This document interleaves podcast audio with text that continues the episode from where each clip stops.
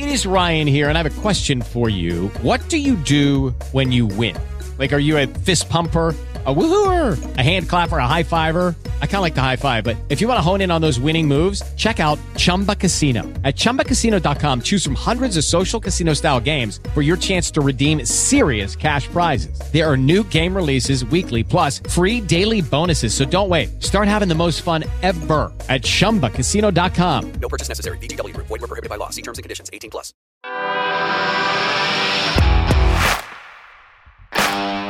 Bienvenido a Esto también es política, el podcast que habla tu mismo idioma, con Mario Girón y Miguel Rodríguez.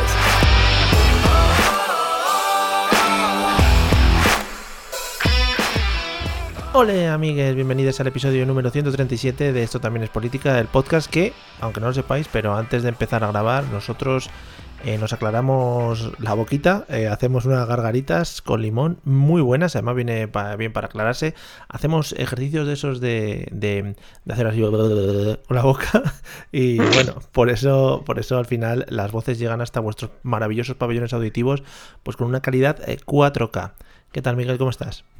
Bien, aquí fortaleciendo el suelo pélvico porque ya es lo que nos queda. ¿Te ha gustado mi, mi, mi calentamiento gargantil? Bueno, joder, me, lo vamos eh, a topísimo estoy ahora mismo, ¿eh? Sí. Después de seguir tus consejos previously al episodio. Sí. Y bueno, me he hecho, vamos, me he hecho un gru gru gru de esos buenísimo. Sí, tiene que hacer así. eh, ¿Sabes mm, a qué me recuerda a mí? Eh, ¿Tú te acuerdas de, hab- hablando, es que últimamente como estamos hablando mucho de películas, Los Hombres de Negro, ¿no? Además, en nuestro grupo de amigos ha sido siempre muy traído El Hombre sin Barbilla, que es, Hombre.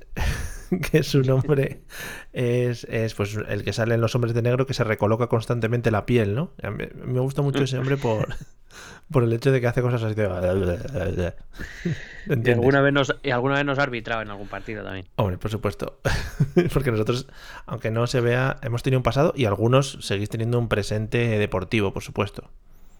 Bueno, pero cada vez menos y la de menos gente. Efectivamente.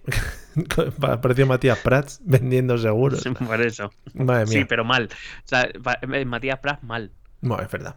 Eh, bueno, el tercer episodio de la semana. mm, No digo nada. Esto mm, igual se nos está yendo un poquito de las manos el asunto. Igual se prevé parón largo. Ya. Claro, mira, el otro día decían en el grupo de Telegram que, hombre, esta estrategia lo hacen los podcasters famosos, graban todo el tirón y luego lo van sacando, pero no, porque yo les dije, hombre, estar ahí 5 o 6 horas hablando juntos no nos aguantamos tanto, no creo, ¿no? No, ni, ni, ni cobramos para ello. decir. Efectivamente. Ni cobramos para ello, punto. En ningún, Claro. en ningún ámbito, En efectivamente. general. En Efectivamente. general. Así que nada, no, los hemos grabado en días diferentes, amigos. Y el otro día te tengo que decir también que creo, creo recordar que justo cuando terminamos de, de acabar, de, justo cuando terminamos de acabar, ¿no? Cuando- Hostia, qué bueno. sí, cuando terminamos el episodio es cuando se montó el jaleo de, de la tormenta eléctrica. Eh, sí, la verdad es que creo que llamamos a Brasero para ¿Mm? que parara la tormenta hasta que terminásemos. ¿Tú eres, eres más de brasero? Yo soy más de Picazo, ¿eh? Cuidado. Mm, a ver, yo era de Paco Montes de Oca, Hombre, por supuesto. yo tenía una Mm, infancia. Todos, todos, sí, efectivamente. Claro. Eh, pero es que ahora soy muy de Brasero. ¿Sí? Porque sí, porque no aciertan una, y, pero lo hace con gracia. Pero claro, es muy bonito además porque da, da como calorcito en invierno, ¿no? Mira, uy, acércate al brasero, ¿no? Venga. Venga, hasta luego. Bueno, nada, amigos, eh, después de este, bueno, este podcast de humor, también, ¿no? Micro podcast de humor aquí dentro de, la seriedad. eh, como siempre, muchas gracias a los nuevos Patreon que nos están acompañando. Ya sabéis que podéis seguirnos en patreon.com barra esto también es política, eh, que empezaremos dentro de poco o no el tema de los semanales de nuevo. Eso es una cosa que fluye, ya sabéis, una cosa que nos surge a nosotros de las venas y cuando nos va surgiendo, pues va saliendo. Em, pero bueno, muchas gracias también por apoyarnos, incluso sin los semanales últimamente. Y nada, yo creo que sin más dilación, la gente está ansiosa. Ya me he encontrado esta mañana pues un scratch enfrente de mi casa diciendo que dónde estaba la parte 3 eh, del episodio o de la serie maravillosa sobre Afganistán. Un poco ansia, ¿no? También te digo. Sí, la verdad es que sí. Que O sea- era una- era- era- eran dos y, eh, y realmente era un- eran perros. La gente lo saca por la mañana Ah. y yo creía que eran fans que estaban atacándome. No, al final no. ¿Eran, ¿Eran fans o fanses? Fanseres. Fanseres. Ah, fanseres, como cuando te echas lo que te echas por la cabeza son champús o champuses. Champuses te- y, y te sientes en los sofases. Y juegas, a los, a los parchises. Claro, Hombre, eso. por supuesto. Venga, vamos. De verdad. En fin, pues eso, que la gente estaba, pues bueno, la gente estaba. Y en general. Bueno, pues estando, eh, eh, están. Sí, efectivamente. Eh, yo te tengo que decir, mm, así de primeras, sin saber, bueno, sin saber, mm, tampoco te voy a decir, no, no me hagas spoilers, ¿sabes? Eh, Vale. Sin saber cómo va a ir orientada la parte 3, me está gustando mucho esta serie, estoy aprendiendo mucho y, y ahora de vez en cuando, cuando tenemos conversaciones, pues voy metiendo por ahí cosas, metiendo- aunque no tenga nada que ver, ¿sabes? Estás, está, ah, hombre, estás adquiriendo relevancia social. Sí, se está, por ejemplo, yo que sé, están hablando de, yo que sé, de la de Griezmann o el fútbol, lo que sea, yo digo, sí, sí, pero ¿a que no sabéis los pastunes cómo estaban ahí con Pakistán, no? Pim pam pum, esas cosas. Eh, a Griezmann los pastunes se lo comen, hombre. Sí, hombre, pues, ya ves, madre mía, en fin. Bueno, pues nada, cinco minutos de gloria, como siempre, podemos empezar con la parte 3. Bueno, pues eh, em, vamos a empezar con la llegada estadounidense. Hay que decir Sí. que em, los talibán, hay que por recordar, se estaban enfrentando a una alianza de esos señores de la guerra que habían salido de la guerra civil postsoviética. eh, que es verdad que se hicieron con el control de buena parte del, del país, pero en el norte resistían muchos de los señores de la guerra. Hablábamos de Rasid Dostum, el uzbeco, hablábamos de Ismail Khan, podemos hablar también de em, em, Masud, al que se le conoce como el León del Panjshir, que por cierto fue asesinado el 9 de septiembre de 2001 por Mm. un atentado de Al Qaeda, eh, que era una manera, entendemos, de agradecerle el refugio que le estaban otorgando los talibán. Tiene un Dijeron, "Venga, yo te detallito, quito a- un- yo te quito a este, claro. Sí, tiene unos detallitos que de verdad como son, que románticos. Sí, hay que decir que Masud era el león del Pansir, el, Pansir- el Valle del Pansir, que también se escuchará estos días porque es la única zona eh, afgana que de momento muestra resistencia activa. Es donde los que se han quedado a pelear contra los talibán se han refugiado allí, en ese Valle del Panjshir. Y eh, el, este Masud era, era tayiko, igual que Rabani, digamos. No te creas que se llevaban muy allá entre ellos, pero bueno, eran un matrimonio de conveniencia. Rabani era quizá más, más político y más, eh, mucho más belicoso. Y el 9 de septiembre de 2001, como digo, Al Qaeda acaba, acaba con, el, con el León del Panjshir. Y eh, dos días después, eh, dos aviones estrellan contra las Torres Gemelas, uno más lo hará contra el Pentágono y eh, un cuarto se va a estrellar afortunadamente, la nave digo afortunadamente porque los eh, porque podía porque en realidad tampoco no, no sé si se llegó a aclarar hacia dónde se dirigía, pero sí fue que los pasajeros del avión se consiguieron hacer con él eh, contra los terror- atacando a los terroristas y lo y se estrellaron en una zona que no causaron más víctimas Mm. que, que las, que las propias del avión. Em, hay que decir que eh, ese atentado que fue reivindicado por Al Qaeda, la Al Qaeda dirigida por Osama Bin Laden, eh, va a poner a Afganistán en el, en el en, la pantalla de Estados Unidos. ¿Por qué? Porque Osama Bin Laden, como ya habíamos dicho al final del anterior capítulo, se había refugiado en Afganistán, era, entre comillas, un invitado de los talibán. Y eso va a hacer que Estados Unidos, que inmediatamente, que, que- que no había recibido tal ataque jamás en su territorio, eh, pues eh, sienta la necesidad de demostrar su fuerza y de vengarse y buscar, evidentemente, al causante del, del atentado. Este causante fue la organización Al Qaeda eh, y Osama Bin Laden, su líder, estaba siendo alojado por los talibán dentro de Afganistán. Así que Estados Unidos inmediatamente va a poner la maquinaria en marcha, va a convocar, va a invocar, perdón, el artículo 5 de la OTAN. Mm. Eh, tenemos un programa dedicado a la OTAN, así que ahí se puede conocer mejor Sí. Eh, cómo funciona la organización, pero ese artículo en concreto dice que cuando uno de los miembros de la organización, eh, digamos, eh, realice acciones militares de carácter defensivo y solicite la ayuda de sus socios, estos tienen la obligación de asistirle, entendiendo que el ataque a Afganistán es un ataque preventivo para, Mm. pues eso, para defenderse de los ataques terroristas de Al Qaeda. Así que la OTAN seguirá a Estados Unidos en esa invasión que comenzará en octubre de 2001. Eh, como situación colateral, como digo, los, los talibán van a ver llegar a, la- a los estadounidenses, eh, probablemente diga más veces estadounidenses que la OTAN, pues que Sí, es es verdad que la OTAN se incorporó más tarde y además, eh, sobre todo, la, la labor que hicieron los aliados fue sobre todo de control más que de ataque, de, de control y de hacer, eh, sobre todo se, se ter- se asentaron más plenamente cuando ya eh, la guerra en sí había acabado, la guerra va a durar bastante poco. Es verdad que, como ya te dije en el anterior capítulo, hubo un momento en que eh, los talibanes estuvieron a punto de entregar a Bin Laden, pero al final las negociaciones fracasaron. ¿eh? y, y, ahora Estados Unidos, además de con el apoyo de la OTAN, va a llegar con el apoyo de Arabia Saudí. Recuerda que Arabia Saudí va detrás de Osama Bin Laden sí. y le odia a muerte. Sí pues eh, llegan a Afganistán para acabar con el líder de Al Qaeda y con todos aquellos, ya de paso, que claro. le han dado cobijo. Entonces, que yo recuerde, eh, entonces supongo que la pasta que traía Bin Laden, ¿de dónde salía? ¿O no venía con ningún dinero? Porque si no, para que esas negociaciones fracasaran, supongo que a los, eh, a los líderes afganos les tendrían que dar algún tipo de dinero o algo, o algún beneficio.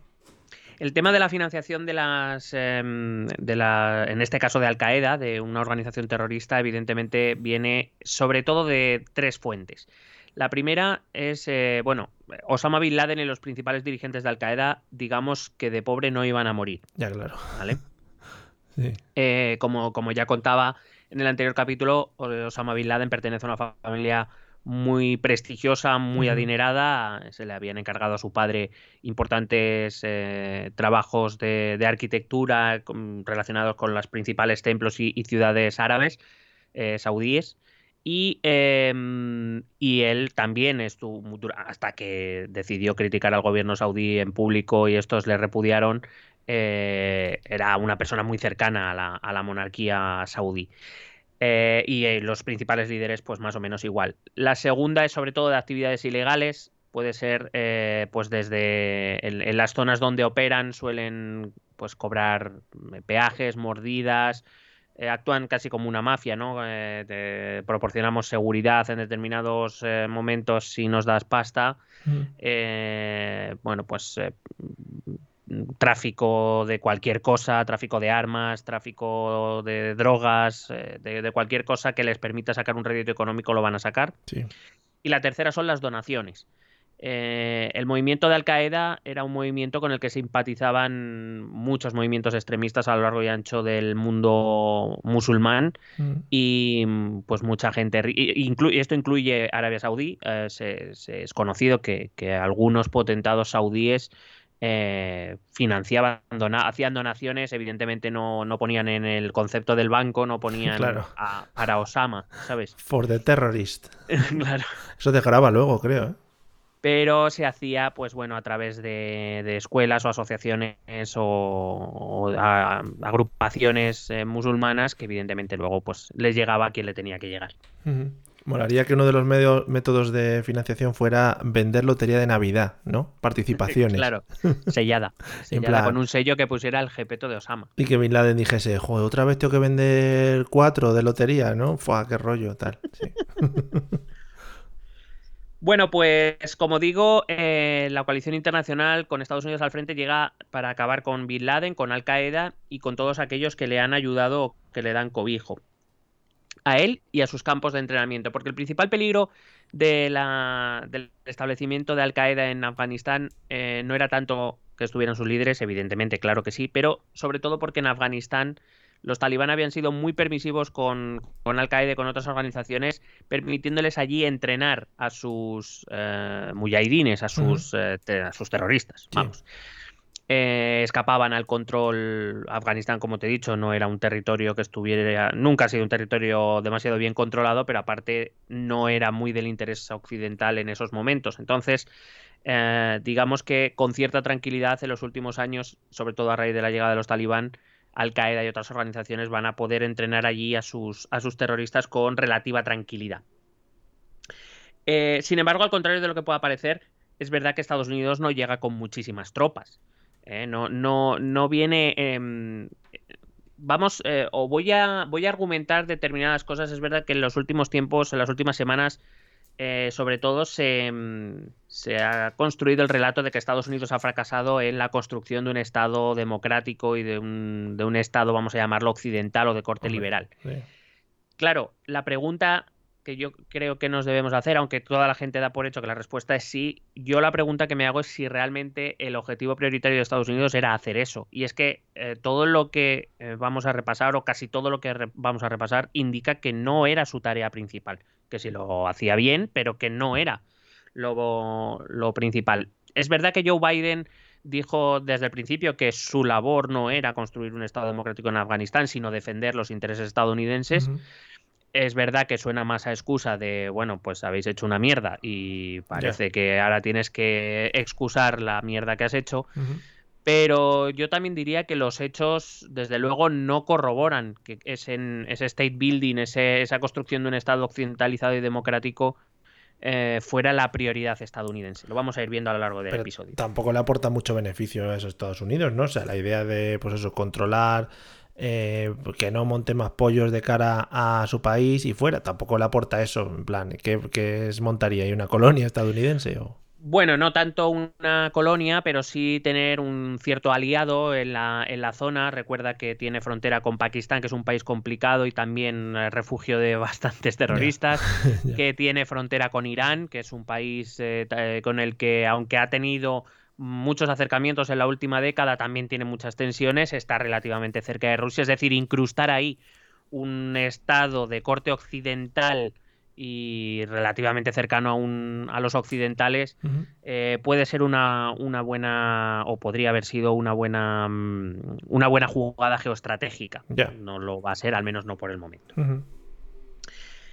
Eh, como digo, Estados Unidos no llega con muchos soldados porque su idea no es llevar el peso de la lucha contra los talibán, sino fortalecer a esa alianza del norte, a esos señores de la guerra que se habían refugiado en el norte y que se habían aliado ah, o que habían forjado una alianza de aquella manera, pero que, eh, bueno, simplemente tenían un enemigo común y habían decidido medio colaborar, al menos no fastidiarse para luchar contra él. Y lo que viene a hacer Estados Unidos es reforzar a esa alianza del norte, es decir, financiar, traer armas, eh, trae, trae soldados, no digo que no traiga soldados, pero no va a ser su principal función en el terreno eh, llevar a cabo las operaciones, eh, digamos, de una guerra tradicional. Sí que va, lo que va a traer y que va a cambiar el curso de la guerra y que va a acabar con los talibán muy rápido va a ser la fuerza aérea. A ver, claro.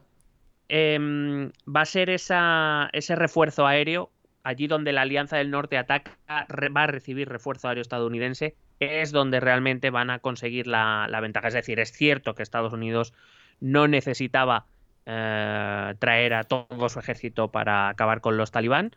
Eh, digamos que su estrategia fue eh, primero derrocar a aquellos que cobijaban a Osama Bin Laden y Al Qaeda a, tra- eh, mm, a través de la Alianza del Norte y después dentro del país empezar a buscar a esos terroristas una vez que esa Alianza del Norte ya hubiera sacado a los talibán del gobierno. Supongo que es la época aquella de las eh, famosas imágenes de Osama Bin Laden montando a caballo y pegando tiros ahí entre las montañas, ¿no? Eh, pues ahora mismo no las recuerdo, pero seguro que sí. Si no era ahí, era en Pakistán porque ya creo que se movió poco. Igual fue otro documental de estos que vi que ni siquiera tenía nada que ver con esto. Igual, bueno. Bueno, como te digo, la guerra fue muy corta, claro. eh, La, la, mm, la ventaja que los estadounidenses habían llevado al campo de batalla fue muy superior a la capacidad que tenían de resistencia los, los talibán. Pero eh, sí que aquí hay un detalle que hay que tener en cuenta para entender lo que está pasando ahora. Los talibán huyeron, es decir, se retiraron. Claro. No, no combatieron contra la Alianza del Norte, contra los occidentales, contra los Estados Unidos. Eh, se retiraron a lo que habían hecho otras veces, se retiraron a sus montañas y se retiraron a la frontera pakistaní, de, a la zona pastún de Pakistán. Eh, con lo cual, una de las cosas que tenemos que entender de por qué los talibán han vuelto y en cierta manera han vuelto tan rápido es porque en realidad nunca fueron derrotados, lo que eh, es decir, no, no, sus gentes no murieron, no, no recibieron grandes bajas, simplemente entendieron que aquella guerra con la aviación, con la, con la Fuerza Aérea estadounidense no iba, vamos, claro, iba a acabar bastante rápido, Sí. así que optaron por el refugio y la retirada en vez de por el enfrentamiento. Por eso te digo que lo que fue la guerra en sí ya duró bastante poco porque enseguida se vio que, que no tenían mucho que hacer. Eh, también Bin Laden en ese momento cruzó la frontera hacia Pakistán. Eh, y bueno, en ese momento la coalición internacional estaba contenta, había sido un movimiento rápido, no había exigido una gran, un gran movimiento de tropas, un gran gasto más... eh, A ver, claro, habían reforzado el armamento y habían financiado a esa Alianza del Norte, a esos señores de la guerra, Sí. Pero bueno, en, en realidad el coste era bastante aceptable porque tampoco se había alargado mucho esa, esa guerra. No habían tenido apenas bajas, controlaban las ciudades, porque ya sabemos que en Afganistán las ciudades se eh, conquistan muy fácilmente, Sí. aunque Luego eh, vamos a ver que el problema no vino de conquistar el territorio o conquistar el terreno, sino de controlarlo, como siempre ha pasado y como hemos estado viendo estos dos capítulos. Em, ahora bien, una pregunta que hay que hacerse, que es la que te decía este eh, antes, es si Estados Unidos realmente fue a construir una democracia Afganistán. Sí. Yo voy a defender o voy a intentar argumentar por qué los hechos desarrollados durante estos 20 años indican que al menos no era su objetivo principal y que tampoco pusieron mucho empeño en ello o por lo menos no desarrollaron una estrategia coherente. Para empezar, em, eh, porque el detonante de la invasión no es luchar contra un régimen autoritario y Claro. llevar la libertad a Afganistán, es reaccionar ante los atentados del 11S y buscar a Osama Bin Laden hasta debajo de las piedras para colgarlo de una plaza pública. Evidentemente esto no, pero eh, me refiero a, modo figurado. Hombre, se convirtió, es lo se, que convirtió, se convirtió en una búsqueda un poco enfermiza, ¿no? Un poco obsesión. Claro, ten en cuenta que era el mayor enemigo de Estados Unidos, el único que había, ah, entre comillas, tenido el coraje de haber llevado a territorio estadounidense un acto de guerra. Sí. Sí, bueno, al Era, final. era el enemigo número uno. Sí, al final siempre es el, el modus operandi estadounidense, ¿no? Es en plan, al final nosotros somos los sheriffs y tenemos que buscar a los malos malísimos. Claro, sobre todo porque Estados Unidos, que había ganado la Guerra Fría, diez años después se encontraba con que su posición de, de hegemonía, de potencia hegemónica mundial, eh, está- había sido puesta en duda y eso es algo que Estados Unidos no podía permitir y que la manera para, per- para mantener esa hegemonía era, por supuesto, el uso de la fuerza. No un uso desproporcionado, como te digo, pero sí que, que, sup- que se supiera quién, quién decantaba la balanza en- en cualquier conflicto. Sí. Y, y como te digo, lo que Estados Unidos, el objetivo principal de Estados Unidos es cazar a Bin Laden y acabar con Al Qaeda. Eso- ese es su objetivo principal. Es verdad que eh, no se capturó a Bin Laden en ese momento, vamos a tener que esperar una década. No se derrotó militarmente a los talibán. Y hay que recordar además que si bien una vez habiendo tomado Kabul e instaurado un gobierno colaborador de Estados Unidos eh, y de la coalición internacional, Estados Unidos podría haber optado por esa línea de actuación, ¿no? Por, por eh, empezar a construir un Estado democrático que rechazara firmemente la actuación o la- la- la- el recurso de la violencia, que luchara contra los campos de entrenamiento terrorista, etcétera, etcétera. Pero no lo hizo, porque en menos de dos años después, todos los recursos militares estadounidenses, o prácticamente todos los recursos estadounidenses y financieros, se desviaban a Irak. Hay que recordar que en el año 2003 Estados Unidos inicia la invasión de Irak y ahí es donde va a centrar sus esfuerzos, buscando esas armas de destrucción masiva. Sí, sí, sí. Por cierto, se me viene a la memoria Hombre, que cuando quedó favor. claro que no había destrucción ma- armas de destrucción masiva, aquel vídeo de George Walker Bush eh, haciendo como que buscaba las armas de destrucción masiva debajo de su mesa, debajo de los papeles, que es como, o sea, mm, ha- has lanzado una guerra que ha matado a, a- a miles de personas y te lo tomas a chufla, ¿sabes? y una referencia, y una referencia y un saludo a don José María Ansar, desde aquí que de nuestro recuerdo. Sí, que, que casi ha salido más, o será más recordado por aquella famosa foto de las Azores, ¿eh? Sí, sí. Y por sentarse, y por sentarse en el rancho de George Bush, Hombre, ¿eh? Diciendo, estamos trabajando en ello. y por decir que en la intimidad hablaba en catalán también. Eso también, joder. Grandes éxitos de hoy siempre. Sí, sí, podían hacer un disco como los de Areva, lo que hacía de chistes. Pero, pues de chistes también, sí. Bueno, pues como te digo, empieza la invasión de Irak y ahí es donde va a enfocar sus recursos y Afganistán pasa a ser algo no prioritario. Eh, lo cual a mí me hace pensar que entonces construir un Estado liberal o democrático o de cierto corte occidentalizante en Afganistán no era su prioridad. Ya. Lo primero que, mm, que va a hacer es, como digo, colocar al, al frente del gobierno afgano, va a colocar a un Pashtun Durrani, ya los conocemos, Sí. de nombre eh, Hamid Karzai, em, que va a ser presidente hasta 2014. En 2001 va a ser puesto por, impuesto por Estados Unidos, lo, va a pon- lo van a elegir ellos. Y a partir de ahí, en 2000, que 2004 y en 2009 se van a celebrar elecciones de aquella manera. Digo de Oh. aquella manera porque está demostrado que todas esas elecciones fueron amañadas Oh, para que, para que el presidente Karzai volviera a ser reelegido. Qué bien. Sí. Em, entonces, eh, este es otro elemento que me hace pensar que quizá la democracia no era su gran objetivo.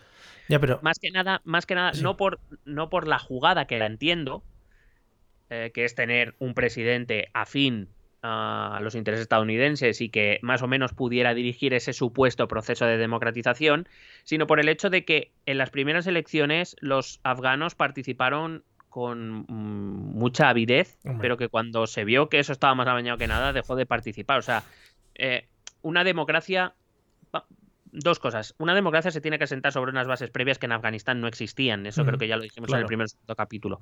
Pero aparte, una democracia no puede resistir si no cuenta con un pueblo eh, decidido a participar de esa democracia. Al final es el- el- la semilla de la democracia es el pueblo.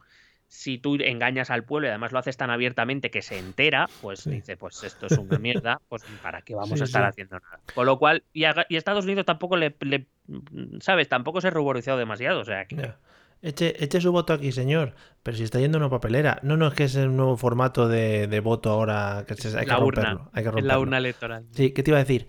Que, mm, que si su, su objetivo principal, o por lo menos por los movimientos que, que hicieron, no era sentar una democracia, por lo que ha pasado ahora y la reconquista talibán, tampoco su objetivo fue derrotar a estos grupos talibán que estaban asentándose y supongo que recogiéndose hacia las montañas de nuevo, ¿no?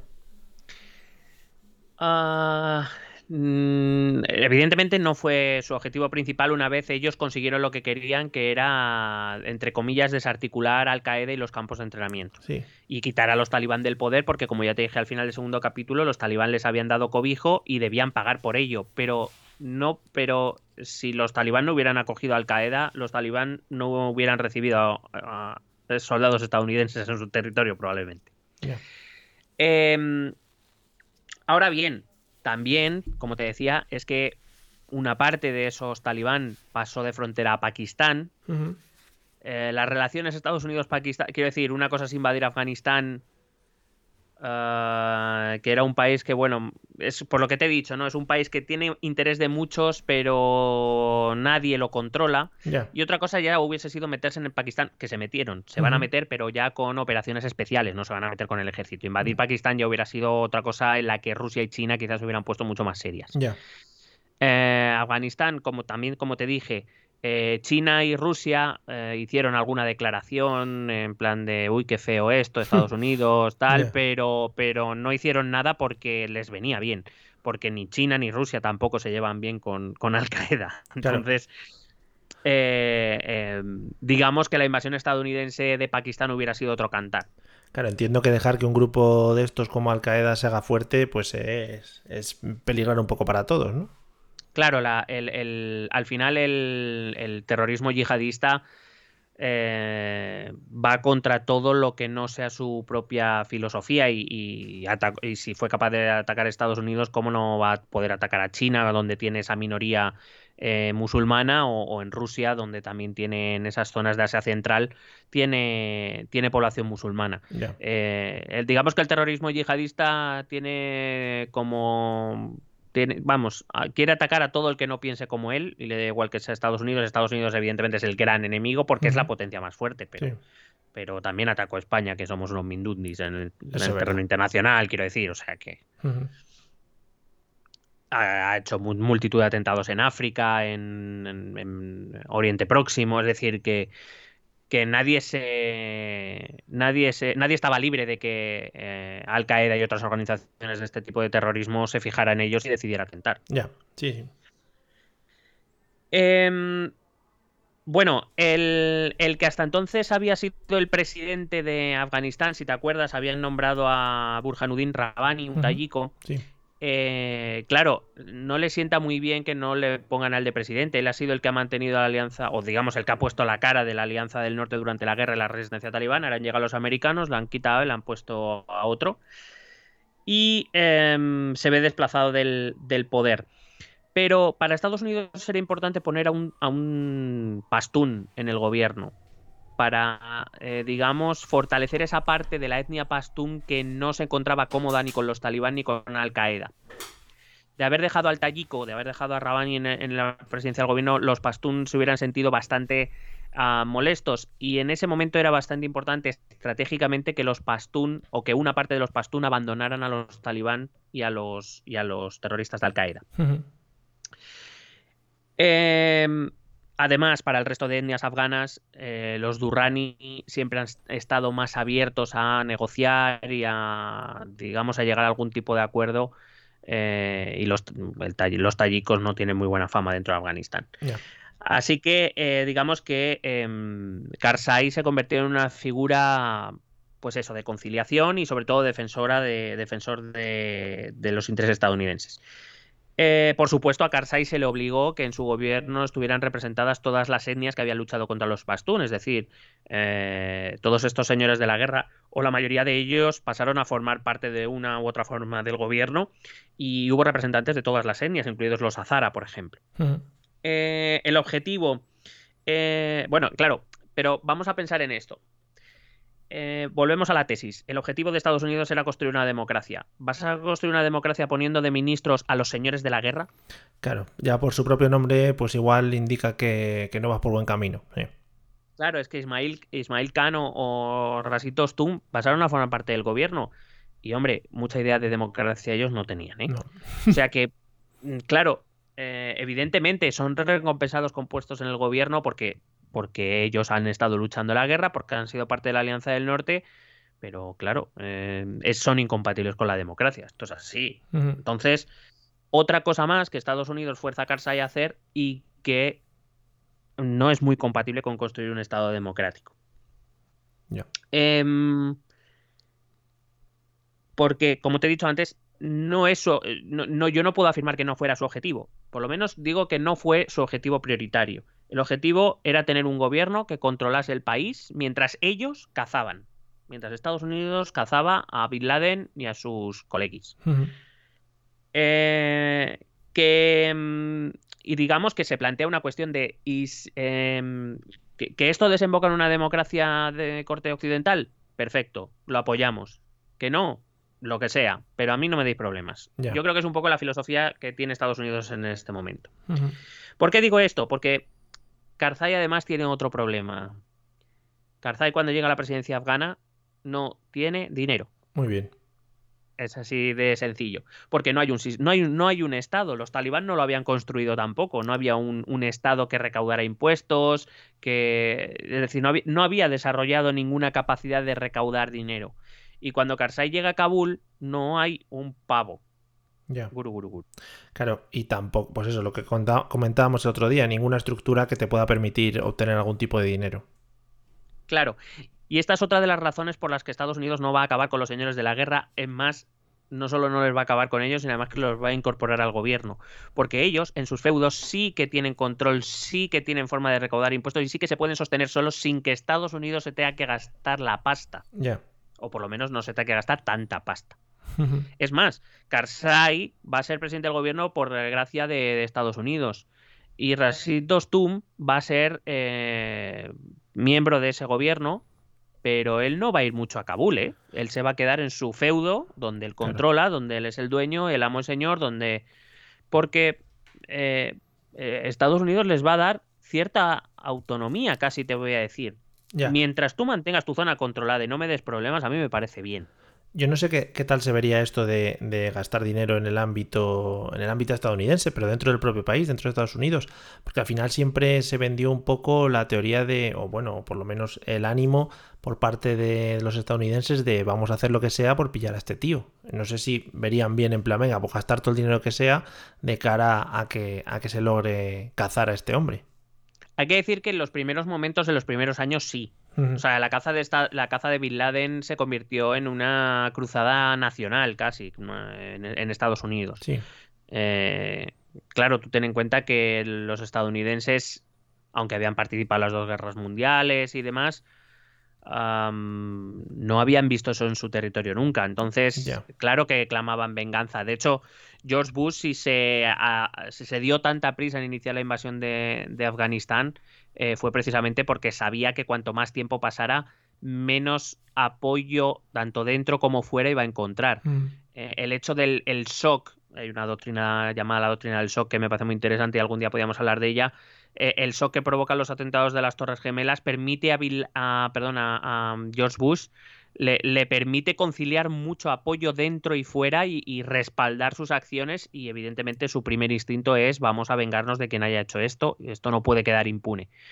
Y en ese momento los países occidentales, sus aliados, le van a respaldar porque le muestran de esa manera su simpatía y, y, su, y su ciudadanía también está dispuesta a cualquier cosa con tal de, ver a, quien había osado atacarles y quien había provocado tantas víctimas y tanto dolor a los estadounidenses, eh, verle cazado y muerto. Era, era, así.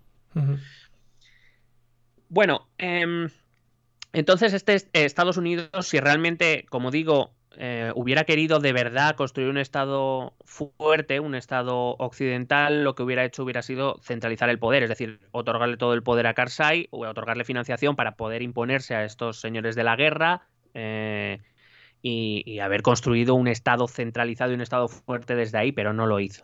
¿Y qué ocurre cuando tú tienes diferentes centros de poder en un mismo país? Es decir, eh, el poder no solo lo tiene, aunque Karzai nominalmente es el hombre más poderoso de Afganistán, de facto no lo es. Eh, porque, como digo, estos varios señores de la guerra controlan sus feudos y ahí ni hace ni deshace ni pinta nada.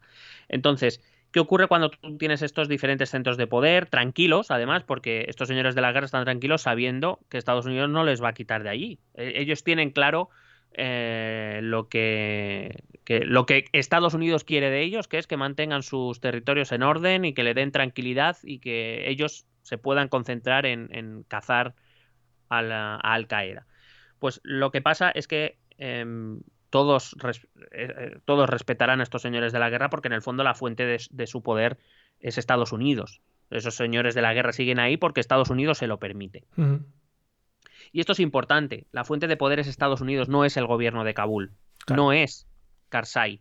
Y por tanto, ah, Estados Unidos no utilizó su poder para construir un Estado democrático, sino para a mantener el orden en un país en el que ellos tenían otra misión que era, como he repetido ya mil veces, cazar a los, a los eh, terroristas. Por cierto, una pregunta que se me olvidó el otro día y ahora que hablas de establecerse dentro de un país, eh, lo podemos hilar un pelín y es una duda que me surgió em, y además se ha estado hablando mucho, sobre todo en la evacuación ahora de, Afganistán en, estos últimos, en estos últimos días. Em, ¿Qué sentido tiene o qué necesidad? No sé si, yo qué sé, lo desconozco por ahí. Eh, ¿Qué necesidad tiene el establecimiento de embajadas de muchos países, por ejemplo, en ciudades como Kabul o en países de este estilo? Eh, no sé, así de primeras no le veo una necesidad imperiosa. Bueno, esto de hay que tener amigos hasta en el infierno, pues eh, en el caso de la geopolítica sería hay que tener diplomáticos. tú tienes que tener Em, sobre todo cuando estamos hablando de las grandes potencias, tú tienes que tener dos cosas en todos los países posiblemente. Uh, una son embajadores y otras son espías. Todo y pueden ser el mismo incluso. Bueno, normalmente trabajan conjuntamente, claro. Sí. Em, pero bueno, digamos que nunca se sabe cuándo vas a necesitar aliados y aparte las embajadas ya no solo hacen o, construyen relaciones diplomáticas, sino sobre todo su, función principal ahora mismo es construir relaciones comerciales relaciones económicas. Y labores de atención a ciudadanos del país que corresponda, en este caso. Bueno, depende, porque las embajadas. Y, eh, bueno, en realidad para eso un poco se dividieron y, se suponía que para eso debían estar los cónsules, ah, los, consulados. Sí. Es verdad que hay países en los que solo tienes una, institución, no tienes las dos. Eh, allí donde tienes las dos, teóricamente el consulado es quien se debe encargar de esos ciudadanos. Pero en cualquier caso, visto y habiendo oído muchas experiencias en el extranjero, parece que no hace, eso no lo hace ni la embajada ni el consulado, que suelen pasar muchas veces de los de sus ciudadanos. En cualquier caso, bueno, es, forma parte de las relaciones internacionales, sobre todo de las grandes potencias, y, tener una, una, embajada allí, en, por ejemplo, en ese caso, todos los países occidentales abrieron embajadas en Kabul, o reabrieron sus embajadas en Kabul. Eh, se habían ido cuando los talibán y la guerra civil, evidentemente, eh, porque tienen que atender sobre todo a los soldados que van a ir allí. Y para, digamos, ejercen de enlace, sobre todo entre, mm. los gobiernos centrales y las, y las diferentes, los diferentes territorios. Claro, bueno, al final es más fácil eh, empezar o, hacer negociaciones con gente que está preparada para ese tipo de casos que los propios militares, ¿no? Que llegan con el arma y bueno, igual la negociación se hace un poco complicada. Bueno, son funciones distintas y evidentemente la, la diplomacia, aunque pueda parecer sencilla, o, o, poco, digamos, es mucho de palabreo, en realidad es una cuestión muy, muy delicada. Una, una, ofensa diplomática puede, dependiendo del caso, evidentemente, puede desembocar en problemas muy graves. Entonces, sí. eh, la, generalmente, eh, si te das cuenta, cuando envían a alguien a una embajada de un país que más o menos es colega porque tienes relaciones históricas o económicas estables y demás, sueles enviar a alguien un poco casi como un premio, uh -huh. porque su labor es más fácil. Sí, claro. Eh, los, los, diplomáticos, realmente los grandes diplomáticos son enviados a zonas complicadas, claro. Porque, un, porque claro, tú imagínate, a, a mí, acuérdate uno de los más insignes embajadores españoles en Londres fue eh, Trillo, el de manda huevos. Hombre, ahí lo tienes. Claro, pues quiero decir, ¿por qué? Porque bueno, las relaciones Reino Unido-España mmm, tampoco se basan tanto en la embajada, se basan en la relación entre gobiernos, son unas relaciones y en las relaciones económicas que son muy duraderas, muy largas. Teníamos la Unión Europea, es decir, eh, Trillo fue allí a echarse unas vacaciones. Mira la que ha liado. Sí. Al final se han, se han, salido de la Unión Europea y todo. Si es que manda huevos. No me extraña. sí. Eh, pero a Kabul no envías a Trillo. Ya, claro. Porque, porque entonces allí se acaba como el Rosario de la Aurora, ¿sabes? Sí, sí. Madre mía. Bueno, entonces te digo, están estos señores de la guerra, los que Estados Unidos les permite, luego tienes a Karzai, que no tiene un pavo. Y entonces yo te hago, te voy a hacer una pregunta, Mario, a ver si. ¿Qué me, qué me dirías? Por favor, procede. Si tú fueras un afgano normal y corriente, sí. uh, ciudadano afgano, que... puedes elegir la etnia que quieras. Sí, seguro que eran los que mejor lo estaban pasando. Eh, mi pregunta es: ¿Qué ha cambiado respecto a todo lo que te he contado anteriormente, la época soviética, la época anterior, la época de la guerra civil y ya la época de los primeros talibanes? ¿Realmente qué, ha cambiado para ti como afgano normal y corriente? Realmente tiene pinta de no haber cambiado nada, ¿no? Porque es lo que venimos comentando durante estos días. Eh, Kabul por una parte, los pueblos supongo por otro, lleno de talibanes preparándose o resistiendo los ataques estadounidenses. Así que viene a ser un poco pues, lo que pasó con los presoviéticos y, y anteriormente con otros, o sea que poca cosa, ¿no? Claro, si tú eras un afgano que estaba bajo el dominio de un señor de la guerra, lo sigues estando. Uh -huh. Si tú antes estabas bajo dominio talibán, ahora estás bajo un gobierno pastún, mmm, pero que depende de Estados Unidos.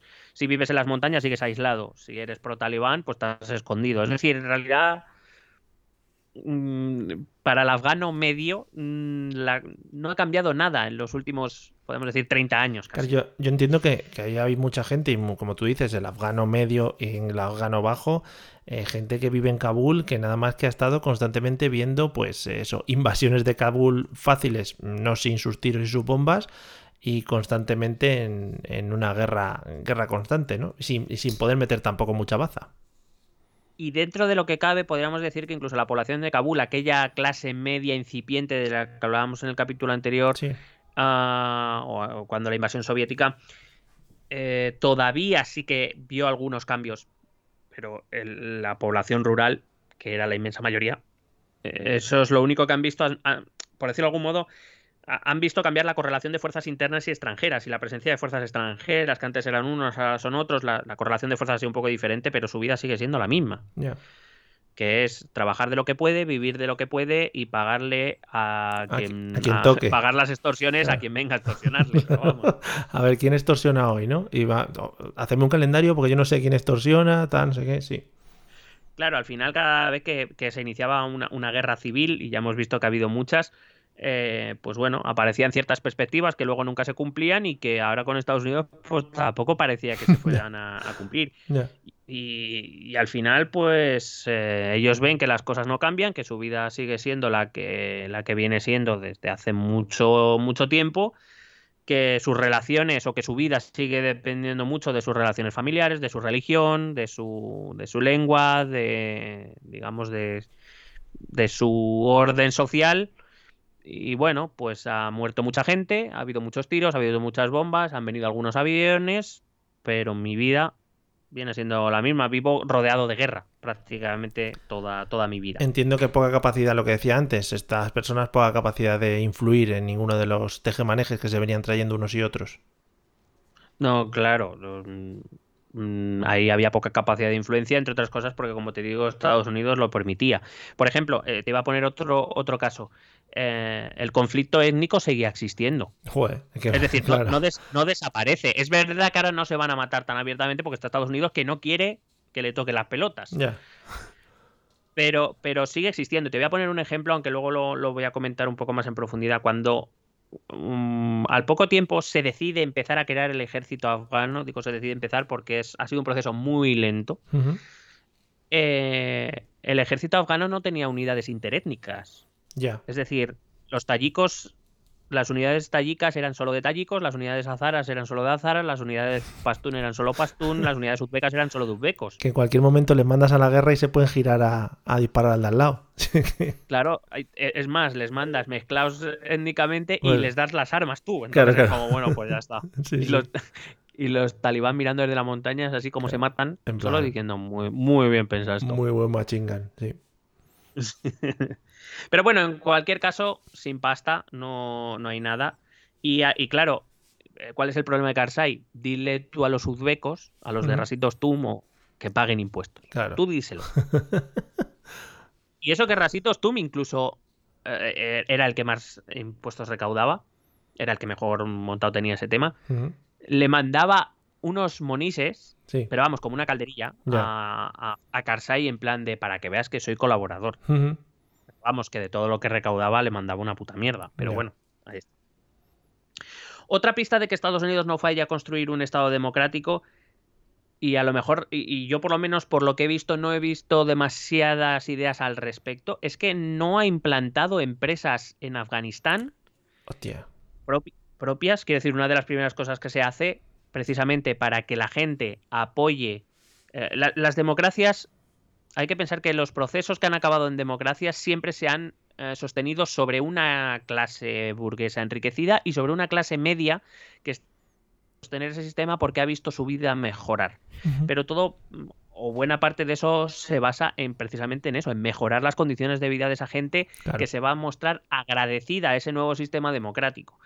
Eh, ¿Cómo se construye riqueza? Con las empresas. Y normalmente cuando la- las democracias se han querido instaurar desde fuera, lo primero que se hace es llevar empresas que, que den trabajo, que empiecen a mover la economía, que hagan mejorar la vida a los habitantes de ese país. Claro. Y Estados Unidos no ha llevado muchas empresas. Sí sé que Coca-Cola llevó... Sé que alguna ha llevado algo, pero no ha sido Ah, sí. algo... Justo te, yo- te iba a decir eso. Te iba a decir eso, que igual una envasadora de Coca-Cola allí, tirando ahí Coca-Colas. Sí, creo, creo que han llevado, no sé si una envasadora o una etiquetadora, no lo sé, pero vamos, no ha sido algo masivo, no ha sido de vamos a mejorar la vida de todos los afganos. Vamos a hacer Porque un si polígono. de, de tren- un- Digo, un polígono, industrial a las Eh, afueras de Kabul ahí, sí. Claro. Eh, si tú de 36 millones de habitantes consigues mejorar la vida de 20 millones o de Mm, 24, mm. eso ya es una base más que potente para crear un sistema democrático, para que la gente lo apoye. Claro. Pero si no llevas riqueza, ¿por qué no te interesa? Eso no quiere decir que Afganistán no mejorara económicamente, claro. Pero, por ejemplo, ¿qué empresas estadounidenses se enriquecieron? Eh, a ver, tampoco hay que ser inocente, quiero decir. Cuando un país extranjero lleva sus empresas a un país, no es porque quiera el ideal de democracia, o por lo menos, me refiero, es también porque esas empresas se van a Hombre. enriquecer, claro. sí. Más que nada porque dile tú a un empresario que lleve su empresa a una zona como Afganistán. Claro. Entonces, si, si tú buscas datos, como yo hice, Entonces no los busques porque ya lo he buscado yo. Ah, vale, vale. Pues estaba ya Em, abriendo. Sí, estaba ya dándole a- al ordenador. Mm. Em, ¿qué, qué empresas estadounidenses se han enriquecido mucho con el tema Afganistán?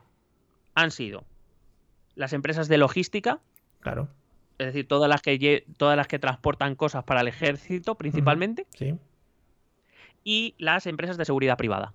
Ah, ¿y eso?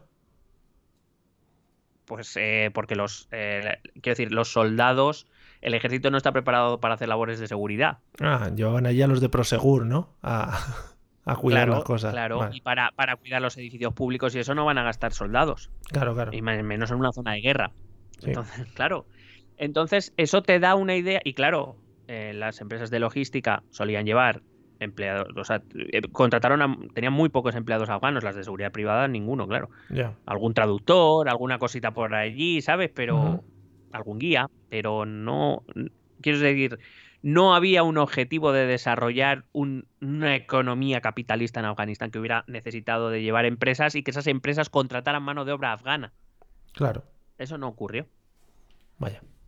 Em, con esto, como te digo, es que. em, pues, o sea, o lo que se pretendería es que estos locales aprecien esta vida de forma occidental, esta economía capitalista, este sistema democrático que le ha permitido de vivir una vida de mierda a mejorar su vida sustancialmente, a poder eh, tener un nivel de vida aceptable y digno. Eh, como digo, claro que hubo empresas que, que invirtieron en Afganistán, pero no hubo muchos empleados afganos. Y al final, pero claro, también hay, hay que hacerse estas preguntas. ¿Quién confía a largo plazo en un Estado como Afganistán que no es capaz de proporcionar seguridad ni física ni jurídica? ¿Qué, a- qué- qué empresario va a montar una empresa allí? Ya, claro. O, o, entonces, entonces luego te haces otra pregunta. ¿De qué viven los afganos?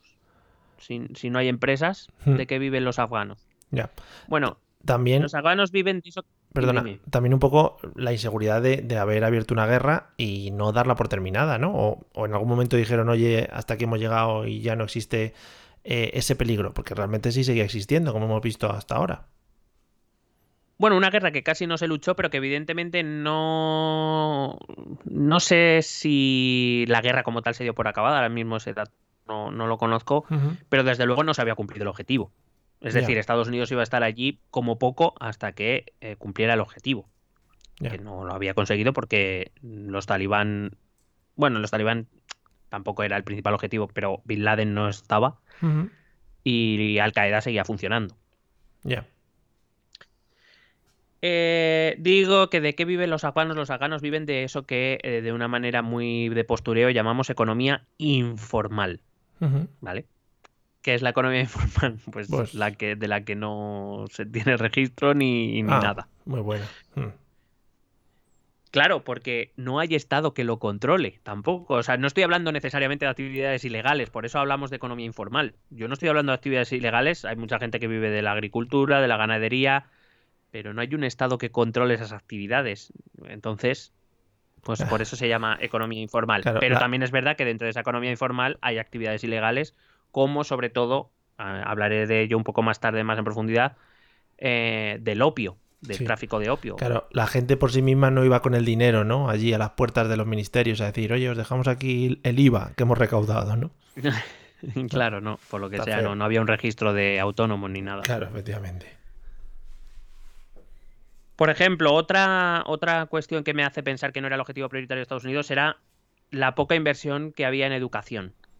Ujú. Quiero decir, si tú quieres construir un Estado duradero de corte democrático, tienes que educar a los jóvenes. Bueno, en realidad, si tú quieres educar, si tú quieres tener un sistema, sea cual sea, y quieres que sea duradero, tienes que educar a los jóvenes en que ese sistema es el mejor posible. Claro. Ya vimos, por ejemplo, cuando hablábamos del fascismo, eh, cómo esos movimientos autoritarios lo primero que hacen es hacerse con el control de la educación. Eh, aunque son un poco feo, es que los sistemas democráticos hacen lo mismo. Por eso eh, enseñamos valores democráticos en la escuela. Eh, claro, es mejor enseñar valores democráticos que no mata a un judío cuando lo veas, claro, Sí. a ver si me entiendes. Está feo, Eh, sí. no, no, no- estoy poniendo en cuestión el sistema educativo democrático. Lo que digo es que cualquier sistema tiene que contar eh, con el respaldo social y eso empieza primero, como te digo, con una sociedad que esté contenta con ese sistema y normalmente tiene mucho que ver con la mejora económica. Y por otra parte con que las generaciones nuevas aprendan, valoren ese sistema y estén dispuestos a defenderlo Ya, claro. de, de otras, de otras alternativas. Si vamos a, a los datos, eh, es verdad que, eh, aunque algo se ha mejorado, cuando Estados Unidos llega a Afganistán, ya te dije que no hay estadísticas muy fiables porque en ese país ha sido muy difícil hacer cualquier cosa y recoger estadísticas mucho más. Ya. Pero en líneas generales se calculaba que el, eh, entre el 70 y el 75% de la población era analfabeta. Cuando Estados Unidos ahora se ha ido, se calcula que está, la población analfabeta está en el 57%. ¿Hemos Mm. mejorado? Sí, pero más de la mitad de la población sigue sin saber leer ni escribir. Ya. O sea, no han invertido en eso. Em, creo que es un dato que deja bastante claro que los recursos que se han utilizado en Afganistán han sido bastante limitados y, Sí. que, y que no se han puesto o que no se han em, utilizado para aquellos eh, elementos clave que pueden conformar y construir un Estado democrático duradero. en líneas generales. Te voy a seguir dando datos al respecto, aunque voy a empezar a avanzar un poco en, en la historia. Vale, ¿el papel del resto de países, aparte de Estados Unidos, era simplemente presencial o apoyo? ¿O era Estados Unidos, digamos, la cabeza visible de toda aquella estrategia o parafernalia, digamos? Bueno, Estados Unidos era el líder indiscutido, indiscutible, Ujú, eh, quien más fondos ponía también. Claro. Em, eh, sobre todo el papel de la coalición internacional de los países de la OTAN, sobre todo ha sido, bueno, sobre todo lo que hicieron fue dividirse el territorio en zonas, Sí. en las más, las más, eh, vamos a llamar am, puntiagudas, eh, se las quedó Estados Unidos, evidentemente. Sí. Eh, pero bueno, por ejemplo, España estuvo en la zona de Herat, en la, en la zona pegada a Irán. Eh, Reino Unido estuvo en el sur, en las zonas de, de Kandahar y demás, intentando controlar el opio. Es decir, a, ca- a cada, a cada país se le asignaba una zona y una tarea más o menos genérica, mm, pero las operaciones militares y sobre todo dirección de, de todas esas políticas eran estadounidenses, eh, básicamente. Guay. Además, eh, en comparación a esto que te decía de la inversión en educación, ¿sabes quién no dejaba de recibir, qué escuelas no dejaban de recibir pasta? Eh, Las, las, ma- las dime. madrazas, las del Pakistán, ¿no? las madrasas pakistaníes de los talibán. sí. Esas nunca dejaron de recibir pasta. ¿Y qué, qué- qué sale de esas escuelas? Talibanes convencidos. Sí. Es que es así, Una fábrica constante de talibanes. claro. Eh, y de hecho, por ejemplo, esa es una de las grandes. Bueno, dicen que es una de las grandes incertidumbres. Yo, incertidumbres tengo pocas. Eh, decían que si eh, los talibán se habían comprometido a mantener la educación de las mujeres, de las niñas y demás. Yo eso personalmente lo veo bastante difícil. Creo que pueden maquillarlo en, como ya te dije, en zonas como Kabul o Kandahar, que es donde sí que puede haber algo más de información al exterior. Ya te digo yo que la educación del resto del país va a ser la que, la que digan ellos que es una educación eh, islámica, Sí. eh, islamista y, y coránica. No, no, las mujeres van a dejar de estudiar y, lo, y, y se va a enseñar solo aquello que sea acorde al, al Islam y al Corán. No se va a enseñar nada más. Claro. No sé, no sé si en Kabul y en Kandahar, por eso te digo, como tienen algo un poco más de, de foco mediático y, y tienen algo más de presencia de periodistas internacionales, quizá puedan mantener la ficción un tiempo, pero no creo que les dure mucho tampoco. Ya. Bueno, desde em, esos ocho años de, de George Bush, em, como te digo, Afganistán no va a ser la prioridad porque estamos en la guerra de Irak. Se está produciendo al mismo tiempo y, y se le presta mucha más atención internacionalmente y en Estados Unidos también. En 2008 llega a la presidencia estadounidense Barack Obama Uy, yeah. eh, y también llega al poder la crisis económica y financiera mundial. Sí, vaya. Todo. Claro. Em, y aquí es donde empiezan a aparecer las críticas al tema de Afganistán en Estados Unidos. Por causas lógicas. Eh, se estaba gastando un dinero en algo que no estaba aportando nada, Ya. que era Afganistán. Se puso, se puso en duda la, la guerra de Irak. Y entonces es cuando empiezan a aparecer las primeras voces que reclaman que estar en Afganistán no tiene sentido. Que es un chorreo de dinero que se va yendo en, en- en un momento en el que además la crisis está azotando muy fuerte. Eh, los propios ciudadanos estadounidenses, muchos lo están pasando mal y no entienden que ese enormérrimo gasto militar que se está haciendo en países como Afganistán, pues eh, en un momento como este, eh, que si por lo menos se produjera algún tipo de resultado, pero es que no, está- no se estaba produciendo ningún resultado. No recuerdo, no recuerdo si alguna de las promesas o políticas de Obama fue empezar a retirar gente de Afganistán para poder ganar las elecciones. Obama tuvo una posición, la verdad es que bastante tibia en general o un poquito cambiante. No tuvo una, opinión demasiado firme. Sí que es verdad que creía que había que salir de Afganistán, pero no se atrevió a hacerlo al final. Em, sí que es verdad que Obama em, consiguió, entre comillas, el objetivo de Afganistán. Recuerda que fue en 2011 cuando él, con una chaqueta de chándal de la Casa Blanca, Sí. junto a su secretaria de Estado, que era Hillary Clinton, eh, estaban sentados junto a la plana mayor en la, de- del ejército mientras se lleva a cabo la operación eh, especial mediante la cual las fuerzas estadounidenses eh, matan a, a Osama Bin Laden, capturan su cuerpo, confirman que es él y lo tiran al mar en un sitio indeterminado. Sí.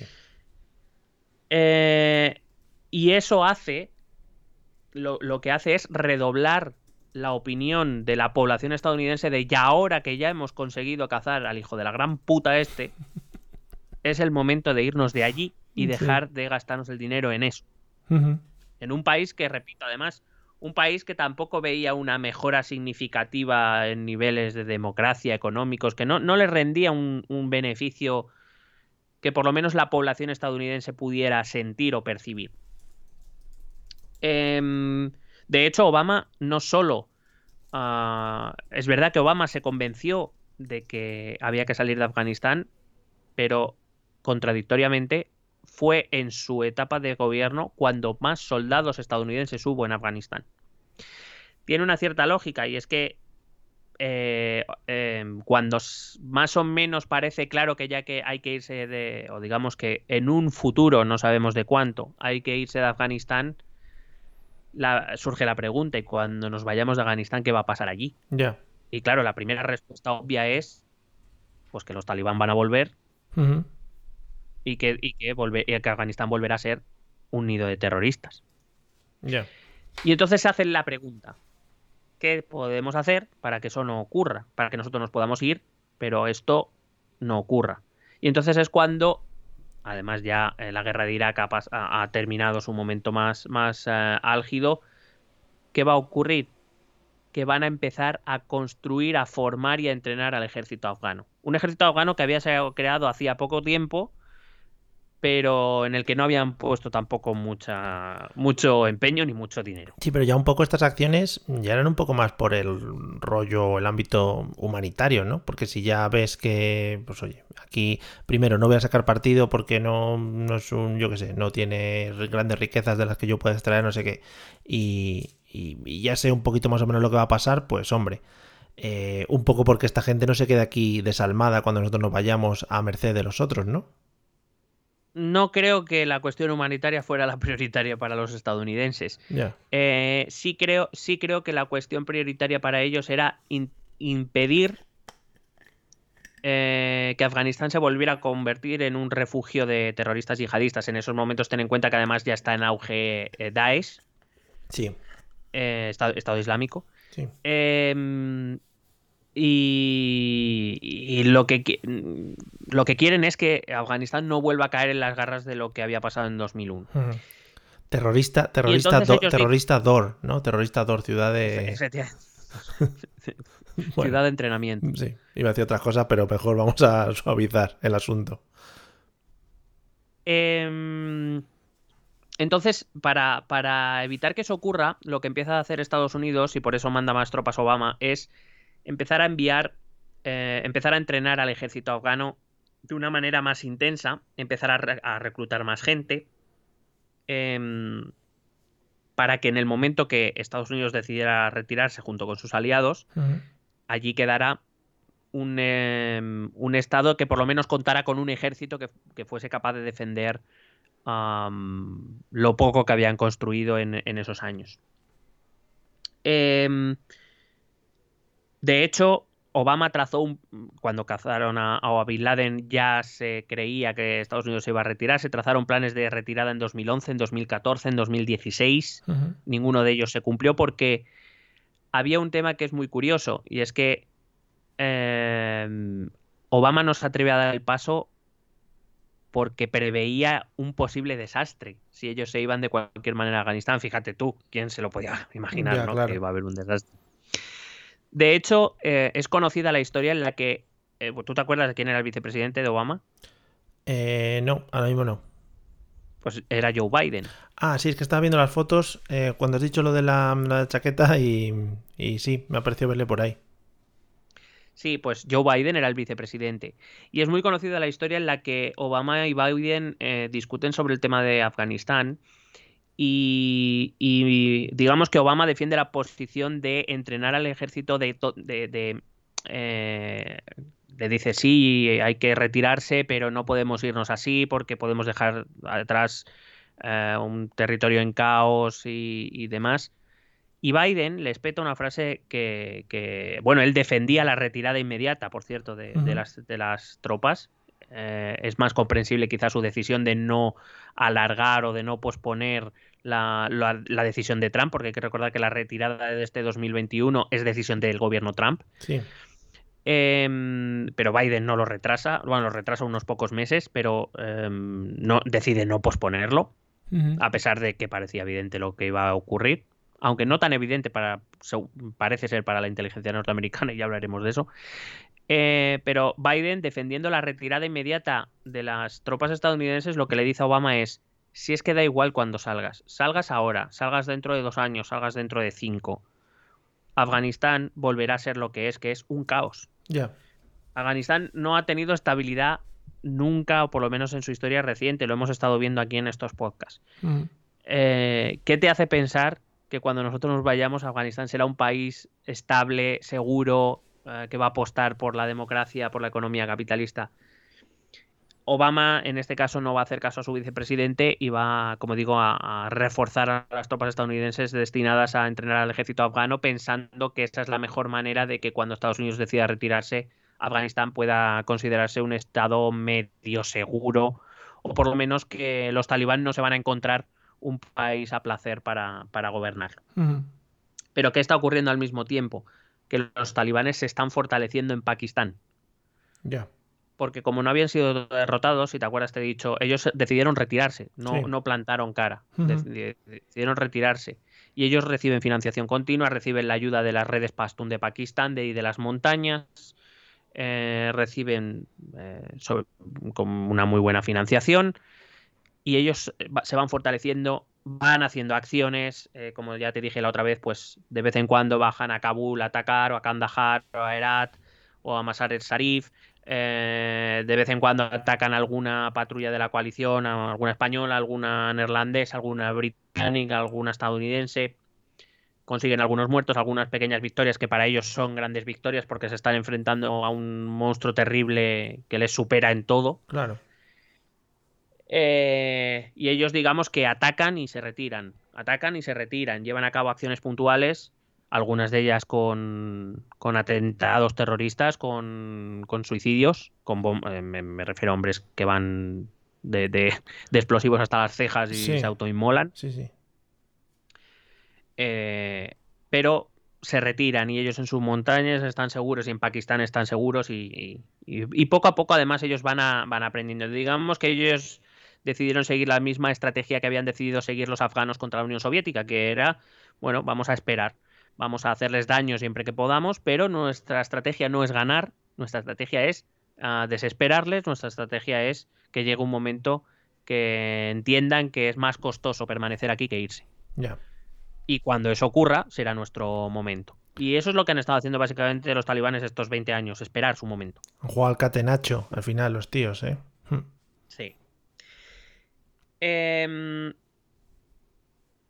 Obama al final no tomó la decisión de irse y dejó que esa decisión la tomara el siguiente presidente de los Estados Unidos. Mm. Solo que él pensaba que sería su secretaria de Estado, Hillary Clinton. Claro, y por lo que sea no fue. Todo el mundo lo pensábamos. Fue uno de nuestros grandes fracasos como podcast, ¿eh? Sí, la verdad es que sí. Que puede ser que eh, este tipo de cosas también, a ver, Obama porque lo iba a dejar ya, pero te desgasten como presidente. Eh, bueno, la verdad es que es, es- es algo curioso porque normalmente los presidentes que ya llevan a cabo su segundo mandato, que ya no pueden ser reelegidos, en general ya les da igual tomar decisiones un poco impopulares. Lo que pasa es que, eh, digamos que yo creo que Obama primero no, no eh, se ha visto que no era una decisión fácil salir de Afganistán, eh, eh, entre otras cosas porque mm, digamos porque se veía un poco sobre todo desde la parte del ejército estadounidense se veía un poco como pérdida de prestigio. Em, y hay que recordar que una de las bases del poder hegemónico estadounidense es su fuerza militar sin ninguna duda. Eh, entonces bueno digamos que yo creo que Obama más que por el desgaste no tomó esa decisión por, por ser una decisión delicada. En Estados Unidos es verdad que la población lo iba reclamando cada vez con más fervor, el salir de Afganistán y de Irak y dejar de irnos a hacer guerras a todo el mundo. Eh, pero hay que entender, eh, para eso habría que entender un poco mejor Washington. Y en Washington hay una fuerza muy potente, incluido entre los demócratas, que, que apoya las, las inter- el intervencionismo militar estadounidense y que apoya el... es- parece que ahora em, la imagen que tenemos últimamente del Partido Demócrata es, pues esto, es eh, Alexandra Ocasio-Cortez, es Bernie. Sanders, es em, Elizabeth Warren, pero el Partido Demócrata tiene una base muy fuerte de, vamos a llamarlos centristas, que coinciden en eso con muchos republicanos, en esa en ese orgullo patriótico del, del llevar la libertad al mundo y de, y de tener el ejército más potente del mundo y que hay que intervenir allí donde se requiera. Y yo creo que Obama se vio un poco, mm, no voy a decir arrinconado, pero digamos que no tuvo el valor suficiente de enfrentarse a esa parte del partido que podía perjudicar a las elecciones de 2016 Ujú. aunque para el resultado, Sí, pues, bueno, al claro, final, la sí. verdad, claro, ya visto con el tiempo, pues Spoiler. te lo podías saber ahora. Entonces, claro. Em, cuando llega Donald Trump a la presidencia, Donald Trump, bueno, no sé si te he dicho que eh, Osama Bin Laden fue cazado en Pakistán, no Hmm. fue cazado en Afganistán, fue un, un, eh, equipo de operaciones especiales estadounidense, se introdujo en territorio pakistaní. Pakistán protestó, pero no demasiado. Ya. Primero porque Bin Laden sabían que estaba en su territorio. ¿eh? Eh, era, es, es- era un, un, un huésped incómodo. Claro. Eh, Pakistán siempre ha jugado este doble juego. A veces detenía a, por ejemplo, al Mullah Omar lo detuvo eh, Pakistán. Pakistán de vez en cuando le da por detener terroristas como símbolo de buena voluntad para Sí, sí. Estados Unidos Sí. y a veces sabe que están en su territorio y no hace nada. Siempre, siempre juega un poco este doble juego. Es verdad que Pakistán protestó mucho. Bueno, protestó mucho, protestó airadamente, pero bueno, tampoco insistió demasiado. Porque, bueno, ¿qué iba a hacer eh, Pakistán contra Estados Unidos también? Ya. Claro. Teni- teniéndolos en el país de al lado, claro. Sí, sí. Eh, bueno, que digo que entonces llegó Donald Trump a la presidencia, que él ya era partidario de la retirada de Afganistán desde antes de que se le ocurriera meterse en una carrera electoral. Sí. Eh, de hecho, fíjate lo que te voy a decir. eh, por el año 2012 o 2013, me parece, publicaba tweets en los que decía que estaba de acuerdo con el presidente Obama. Oh, cuidado, ¿eh? Cuida ese tema. Cuidado. Ese tema. Cómo ya trabajaba Twitter, ¿eh? Es que, joder, ahí le hicieron una putada cuando le sacaron. Madre mía, pobre Sí. hombre. Eh, y es verdad que parecía que Trump, según iba a llegar a la Casa Blanca, iba a tomar la decisión de la retirada, pero tampoco tomó una decisión inmediatamente.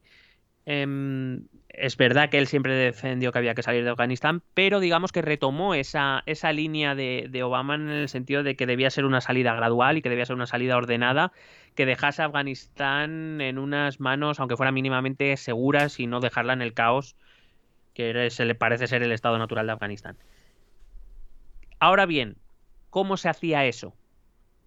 Y la respuesta que encontró la administración Trump fue un pacto, un acuerdo. Un acuerdo con quien se iba a quedar allí. No con los que ya estaban de su lado, sino con los talibán. Era, era para ellos la única manera de que eso ocurriera. ¿Por qué? Porque, vuelvo a repetir, la- el objetivo principal de Estados Unidos ah, no, e- no fue, o, sea, o- o mejor dicho, lo que hizo que Estados Unidos llegara a Afganistán, o la razón principal, no era derribar a los talibán. A los talibán había que derribarlos porque daban cobijo a Al Qaeda. Ya. Sí, ¿y qué se le ocurre a la administración Trump? Si conseguimos que los talibán se comprometan a no alojar terroristas, Sí. pues bueno, pues no es Bueno. ni tan mal. Claro. Bueno, o sea, como has dicho antes, al final daban por hecho que la fuerza talibán era la que se iba a imponer cuando ellos se retirasen del país, ¿no? Claro, eso era, eso era algo evidente, aparte de que porque 17, 18, 20 años de presencia extranjera desgastan mucho de cara a la población afgana local, eh, y eso incluye a todos aquellos que colaboran con él, aunque sean afganos. Eh, porque bueno, no, te he dicho que en 2014 se cambió de presidente. Eh, Hamid Karzai le, le dejó el lugar a Ashraf Ghani, que fue, ha sido este que se hizo famoso precisamente en las últimas semanas, que eh, unos días antes de la llegada de los talibanes a los alrededores de, Ka- de Kabul decía que, que estaban dispuestos a negociar y si no resistirían eh, estoicamente y lucharían contra los talibanes y tres días después eh, se iba del país. En plan de, joder, macho. Es que hoy me he levantado. Claro, hoy me he levantado Claro. torcido. Eh, entonces, lo que plantea la, la, mm, la administración Trump es eso, es, mira, si vosotros os queréis matar entre vosotros, a mí me da igual. De ahí que yo, yo esté convencido de que construir un Estado democrático hubiera estado bien, pero tampoco se mataron por ello. Eh, era reunirse con los talibanes y decirles, mira, cuando si, si yo me quiero ir de aquí, Sí. ¿vale? Esto es así, yo me at- quiero ir. Look at me. Look at me. Eh, yo me quiero ir de aquí, pero no me puedo ir de cualquier manera. Claro. Y sobre todo no me quiero ir para que tú vuelvas de alguna manera, vas a tener algún poder dentro de Afganistán. No me quiero ir para tener que volver. Claro. Tú quieres que yo me vaya y yo me quiero ir. ¿Cómo Pues- conseguimos eso? Todo cuadra. Mm. Claro, pues ah, haciendo que Afganistán no vuelva a ser el nido de terroristas que fue y que me hizo venir en 2001. Ya. Ah, se podrá compartir o no, pero esa fue la estrategia de la, de la administración Trump. ¿De qué año más o menos estamos hablando? Bueno, las, primeras conversaciones eh, se cree que son de 2018, Ujú. se desarrollaron con más intensidad ya en 2019 hasta que llegamos al año 2020 a los llamados acuerdos de Doha. Eh, por supuesto, se- no se negociaba allí, se negociaba en, en Qatar, en este caso, en Emiratos Árabes Unidos. No, perdón, en Qatar. En Qatar, en Doha. Y em, Donde no va a ir a España. Allí donde, no va a ir, negociaba- donde no va a ir España al mundial, ¿no? efectivamente. Vale. Eh, y, em, y, do- y- y desde donde no han vendido a Mbappé. Efectivamente, también. Y allí negociaban Estados Unidos y los talibán. No, se no, no acudía el gobierno de. de em, eh, que no me sale el nombre ahora. De Trump. Eh, no, de Trump sí, el que no acudía talibán. gobierno afgano de Ah, Ashraf, claro. Ghani. Tampoco Sí, pintaban nada. los talibanes, talibanes y Estados Unidos, pero el gobierno de Ashraf Pa- Ghani, el, el, el- el prooccidental, el que estaba en Kabul, no, no iba. Si alguien se esos acuerdos de Doha, son cuatro paginitas, eh, tampoco te creas que se mataron a redactar. Em, no, quiero decir que, que está bien, van al grano, pero que llama la atención en un acuerdo que, que es no tan determinante internacionalmente que Sí. sea tan poca cosa, pero bueno. Em, también te digo, iban los talibán y iba Trump, o sea que, bueno, Ya, claro. de Trump tampoco, Dijeron, tampoco bueno. hablaban tanto. Esto no lo quitamos en un please y luego nos vamos a tomar unos gin tonics. Claro. Eh, y los talibán decían no, que nosotros no bebemos alcohol. Efectivamente, joder, de verdad, que fallo. Y Trump, ay, qué tonto soy, lo siento. Sí, tráeme una Pepsi. y apretaba un botón, pero no funcionaba. Claro, ahí no había bueno. el botón Pepsi. Mm. Claro. Que lo que digo es que em, en esos acuerdos de Doha es muy curioso porque eh, se están reuniendo los Estados Unidos y el, eh, el gobierno no, re- eh, perdón, el Emirato Islámico no reconocido por Estados Unidos, comúnmente conocidos en Occidente como Talibán o algo así. Ya. Y eso, cada vez que los nombra, dice todo eso. Lo cual es como, joder. Pero- Así es. También es un poco raro, también es un poco raro, ¿no? Que un gobierno se, se junte pues con, con un grupo. Es que no lo sé, no sé si las relaciones diplomáticas, eh, digamos que en el ámbito estándar de estas relaciones está permitido este tipo de reuniones así eh, con gente que no forma parte de la diplomacia internacional. Bueno, a ver, la diplomacia no solo se juega entre estados. Eh, por ejemplo, por poner un caso, aquí el gobierno de España ha mandado emisarios a reunirse con representantes de ETA, por ejemplo. Bueno, Quiero decir, e- ese, ese tipo de negociaciones. eh, lo único que Estados Unidos quería dejar muy claro que no, no reconocían a los talibán como el gobierno legítimo de, de Afganistán y que lo tuvieran claro. pero no fueron, Porque no, uno de los. pro- no fueron reuniones secretas ni nada, ¿no? O sea, fue No, no, no, no, no. en abierto, fue streaming. Fuera en streaming, Sí, sí. Porque ese fue uno de los problemas que los que se encontraron los talibán, que, que ellos apenas recibieron reconocimiento internacional cuando llegaron en el 96. Apenas recibieron reconocimiento de tres países, de Pakistán, de Emiratos Árabes Unidos y de Arabia Saudí, y Arabia Saudí se lo quitó cuando se enteró de que acogían a, a Bin Laden y había estado haciendo atentados contra embajadas estadounidenses y demás. O sea que em, Claro, a los talibán también esto les interesaba porque una de las cosas que los talibán quieren conseguir ahora es que sean reconocidos al gobierno internacionalmente, el, el gobierno legítimo de Afganistán. Y el reconocimiento internacional, que es una de las cosas, como bien sabe Carlas Puigdemont, que eh, pueden hacer que un Estado eh, y que un gobierno sea, digamos, pueda gobernar tranquilo, es que te reconozcan los demás como tal eh, y que te den la capacidad de actuar internacionalmente, pues claro, le venía muy bien este acuerdo con, con Estados Unidos, que aunque dijera que no lo iban a reconocer, pero bueno, sí que era un espaldarazo que Estados Unidos negociara contigo, eso ya con eso ya era suficiente. Hombre, luego al salir de la reunión se chocaban las manos los talibanes ahí, oh yeah, motherfuckers, y hablaban un poquito en inglés también. Y se ponía la canción de John Cena. Y se chocaban los pechos. De de eso que saltas y te chocas el pechito. Y, los, y, y las barbas, que le gustan Sí, mucho. sí, sí. Joder, se raspaban las barbas, eso da un gustico. Mm. Sí, como el Nanas. Em, el 29 de febrero de 2020 se firmaban los acuerdos de Doha que, para que lo entendamos, no son muy largos, ya están en, en internet, se pueden encontrar fácilmente. Eh, pero bueno, rápidamente constaba de cuatro partes. Los acuerdos son cuatro cosas que son las siguientes. Número uno, que mediante ese acuerdo los talibán se comprometían a impedir que Afganistán se convirtiera en cobijo o centro de operaciones de aquellos que amenazan la seguridad de Estados Unidos. Joder. No dijo de Occidente, ni de sus No, no, aliados ver, de la OTAN, ni de Estados Unidos. Que hubiesen venido, sí. Eh, que básicamente son los terroristas yihadistas y además pone eh, especial énfasis en Al Qaeda. Número 2. que Estados Unidos se comprometía a hacer una propuesta y un cronograma de la salida de las fuerzas extranjeras de Afganistán. Es decir, Estados Unidos se comprometía por todos a salir de Afganistán. Sí. No, no preguntó, a, ver, es de, es de esperar, ojalá que por lo menos preguntara a Alemania o a Reino Unido, por lo menos. si no, les echamos nosotros. Claro. Pregunta, eh, acuerdo número 3. Obligación por parte de los talibán de iniciar negociaciones de paz con el gobierno afgano y las diferentes etnias el 10 de marzo de 2020. Sí. Ujú. Punto 4. Esas conversaciones se darán en un marco de alto el fuego permanente y completo negociado por todas las partes afganas. Vale. Es decir, Estados Unidos decía, tú te comprometes a que Afganistán no vuelva a ser nido de terroristas. Yo me comprometo a irme, a desarrollar un plan y a irme con todos mis colegis. Y tú, además, te comprometes a negociar eh, un... Bueno, una nego- negocias la paz Sí. con el resto de afganos De tranquis.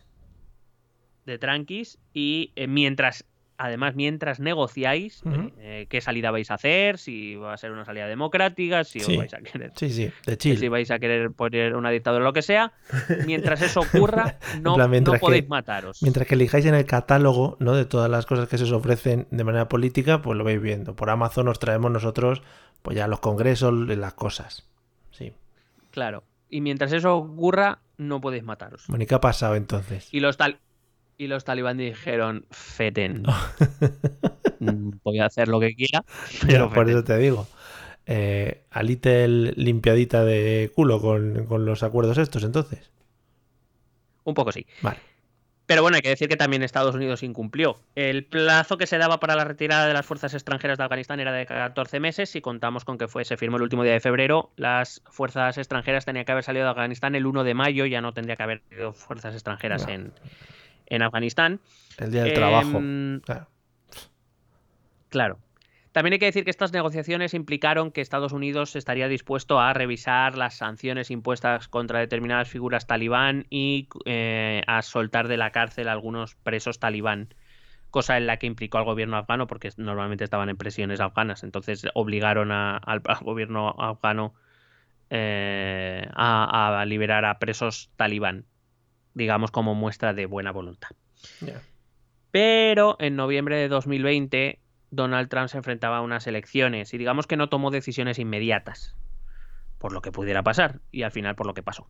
Claro, ¿qué pasa? Que al no haber iniciado esas acciones inmediatamente tras la firma de los acuerdos de Doha, ah, que esto es algo que se puede haber hecho simplemente eh, pactando con el Partido, Democrático, el Partido Demócrata y con el Partido Republicano, que pasara lo que pasara las elecciones, se debía llevar a cabo determinadas acciones, cosa que no hizo, evidentemente, porque por lo que sea Trump muy de hablar no era, muy de negociar. Ya. Eh, Donald Trump perdió las elecciones y lo que se encuentra Joe Biden cuando llega a la presidencia de la Casa Blanca el 20 de enero es que ya van con retraso para cumplir esos acuerdos.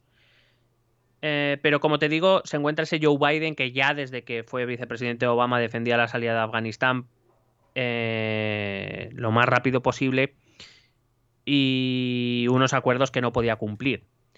Entonces él unilateralmente decidió alargar la fecha de salida de las, eh, o digamos la fecha límite de la salida de las tropas estadounidenses hasta el 11 de septiembre, en principio fue el 11 de septiembre de 2021, Ujú. eh, para cumplir el vigésimo aniversario de los atentados del 11S, Sí. Aunque realmente eh, la fecha fijada final fue el 31 de agosto.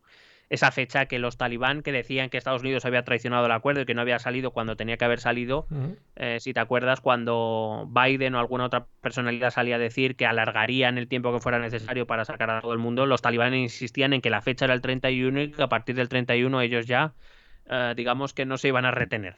Tampoco es que se hubieran retenido mucho, pero que, que no se iban a retener. Hay que recordar que eh, cuando los talibán entran en Kabul son ellos los que se hacen cargo de la seguridad y del acceso al aeropuerto. Sí. Y, y hay- y también quienes hayan visto las noticias de los últimos días, son los talibán los que, eh, digamos, ejercen de seguridad de las últimas tropas estadounidenses cuando para que los últimos aviones estadounidenses eh, despeguen. Son los talibán los que, entre comillas, guardan la retirada de los estadounidenses.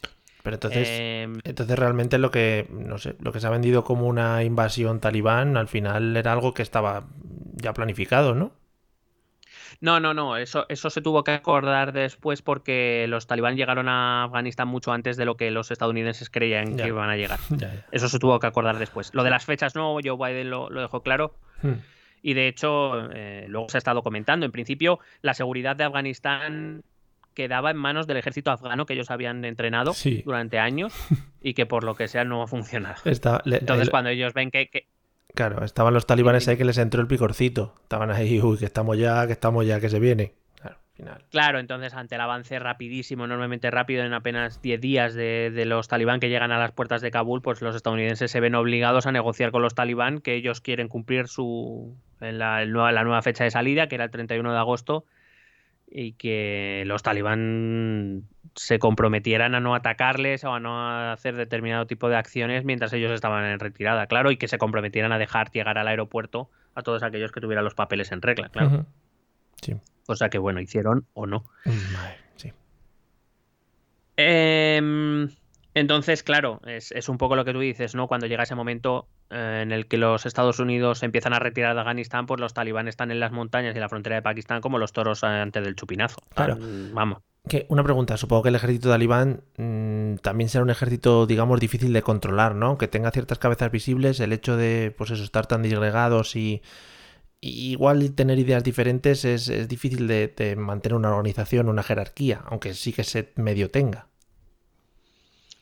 Bueno, eh, yo creo que por lo menos lo que lo, es verdad que no tengo conocimiento demasiado profundo de la organización miliciana de los talibán. Sí de lo que he leído, sí sé que son muy disciplinados, es decir, que los líderes sí que ejercen como tal y que los los, eh, los talibán, los soldados, vamos a decir más rasos, si se puede considerar así, eh, son bastante obedientes en cuanto a lo que se les dice y, y en eso quizá también estriba un poco su fuerza de resistencia, ¿no? En el, en el hecho de mantenerse unidos como un bloque y no...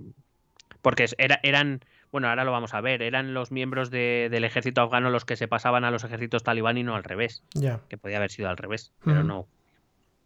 Bueno, en esos últimos días, si te acuerdas, Joe Biden decía, le preguntaron, eh, ¿va a caer el gobierno de Kabul tan rápido como las cuando empezaban a caer las primeras provincias en favor de los talibán? Y Joe Biden decía categóricamente que no, porque el ejército afgano tenía 300.000 hombres entrenados, bien equipados, porque Sí. les habían equipado ellos, y que los talibán eran 75.000 que poco menos venían a luchar con palos y, y- y hachas. Bueno, pues ha estado claro que por lo que sea la información que le ha llegado al abuelo Biden no, no era muy buena. Entonces, eh, él decía que no, que no que la retirada estadounidense no implicaba la reiniciación de la guerra en Afganistán. Desde- luego soy yo un uy al palo. Ya. Y, y bueno, eh, em, es que ha habido muchos factores que han, que han permitido ese, esa, no sé, ese, ese, em, castillo de naipes que se ha deshecho en, en muy poco tiempo. Es verdad que nosotros lo estamos analizando a posteriori y quizá, eh, bueno, quizá no, seguro, contamos con esa ventaja, ¿no? Que, que hemos podido, aunque también te digo que los análisis de muchos medios de comunicación, para mí les falta chicha porque también es verdad que vamos mucho a la información veloz y ya y tiene que ser ya y no nos paramos a reflexionar, que afortunadamente para eso está este podcast. Hombre, por supuesto. Em, pero creo que faltaban análisis más profundos, pero también es verdad que esto que nosotros vamos a analizar debía haberlo, deberían haberlo sabido los servicios secretos estadounidenses y los servicios de inteligencia. Deberían haberlo sabido. Vaya, se les escapó. Sí, de hecho, los responsables militares que han hecho ruedas de prensa estos días decían que no preveían en ningún caso que el gobierno de Kabul, el gobierno pro-occidental, cayera antes de un año. O sea, fíjate, ellos ya pensaban, o más o menos tenían la certeza de que iban a caer, pero no Mm. esperaban que tan rápido. Ya, era como, joder, pues vaya mierda de inteligencia que tenéis. ya verdad. Joder, pobres. Bueno, ¿qué ha pasado? ¿Qué es eh, lo que ha pasado entonces en estas semanas y por qué ha caído tan rápido? Lo primero, porque ha sido una salida muy apresurada y muy poco planificada, eh, acelerada por las, por las fechas impuestas por los acuerdos de Doha, por el cambio de gobierno estadounidense y, y- y por las informaciones cada vez más habituales, como se ha demostrado en estas últimas semanas, de amenazas de atentados terroristas sobre las tropas extranjeras en Afganistán. Em, Estados Unidos y sus aliados, la verdad es que querían salir lo más rápido posible porque eh, estaba claro que Afganistán, en Afganistán pasaba lo que ha pasado siempre, que es un avispero que en el momento en que se olía que los extranjeros iban a salir, pues empezaba a agitar otra vez. Eh, claro, entonces, ¿qué piensan los soldados afganos de que casi de la noche a la mañana se, se encuentran solos ante los talibanes? Es verdad que ellos habían recibido formación, que tenían armamento, pero es verdad que también que sus operaciones, si bien por tierra ellos habían hecho cargo prácticamente de todas desde 2014, no es menos cierto que siempre contaban con la seguridad de tener el apoyo aéreo estadounidense Ya, claro. y ahora de repente se encontraban sin él. Em, entonces pensemos qué puede pensar un soldado afgano. eh, una vez más, recordad que es un ejército que supuestamente debe defender a un estado afgano, pero no es un ejército interétnico, es decir, las unidades Sí. son eh, étnicamente puras, por decirlo de algún modo, no se mezclan. ah, aún no vas a decir una, una unidad tayika que vaya a defender a los azaras, porque va a decir, vamos a ver. Eh, ¿Sabes? Porque no hay una idea de que le respalde detrás, no hay un Estado, una idea de Estado, una idea de. una idea común que defender. Em, que los mandos de esos soldados y que muchos de los políticos de ese sistema, de esa ficción democrática que había creado Estados Unidos o que habían creado los afganos con Estados Unidos, em, eran muy corruptos, muy corruptos Sí. y que el sueldo que hasta ahora, hasta ese momento habían pagado los estadounidenses, ah, que se iban y ya no lo iban a pagar, estaba en el aire. De hecho, eh, se sabía ya que los afganos, eh, los soldados afganos llevaban algunos dos y tres meses sin cobrar ya este agosto. Entonces, co- con esto no quiero decir, y esto creo que también se ha sido injusto, con esto no quiero decir que haya habido una, una muy buena parte del ejército afgano que sí que ha luchado y que ha muerto. De hecho, se calcula que desde que más o menos se hicieron cargo de las operaciones han muerto en torno a unos 75.000 soldados afganos, que no son pocos. ¿eh? Es decir, ha habido muchos que sí que han luchado, no sé si por Afganistán, pero desde luego que sí que han luchado contra los talibán y, y contra todas las ramas de, pues, de ISIS, eh, Al Qaeda, lo que queda por ahí. Ya. Pero lo que sí digo es que es comprensible que en determinadas circunstancias, ver- por ejemplo, verse acorralados por una fuerza talibán o ver cómo otras bases se retiran, otros, otras unidades del ejército se retiran a 10 kilómetros de ti, que sabes que tú vas a ser el siguiente, o, o- o- ves cómo otras unidades se rinden y dejan abierto el paso a, a los talibán. em, em, la presión de una parte de la población que y de, de sus tribus y familias que les dicen que, que, bueno que tampoco hay que morir por determinadas causas o determinadas personas pues los soldados digan oye que maten a otro Ya. Em, es, es lo que decía que no hay un Afganistán por el que luchar porque Afganistán sigue sin ser uno sigue sin ser un estado sigue sin ser un país Mm. eh, y, y, vamos no lo es al menos por ahora y dudo mucho que lo vaya a ser Y que los, Eh. y que los talibanes al final tenían una, eh, una mentalidad más clara y unos incentivos más claros y todo eso, y los otros están un poco ahí pues puestos en plan barrera, ¿no? A ver si aguantan. Claro, y que todo lo que les rodea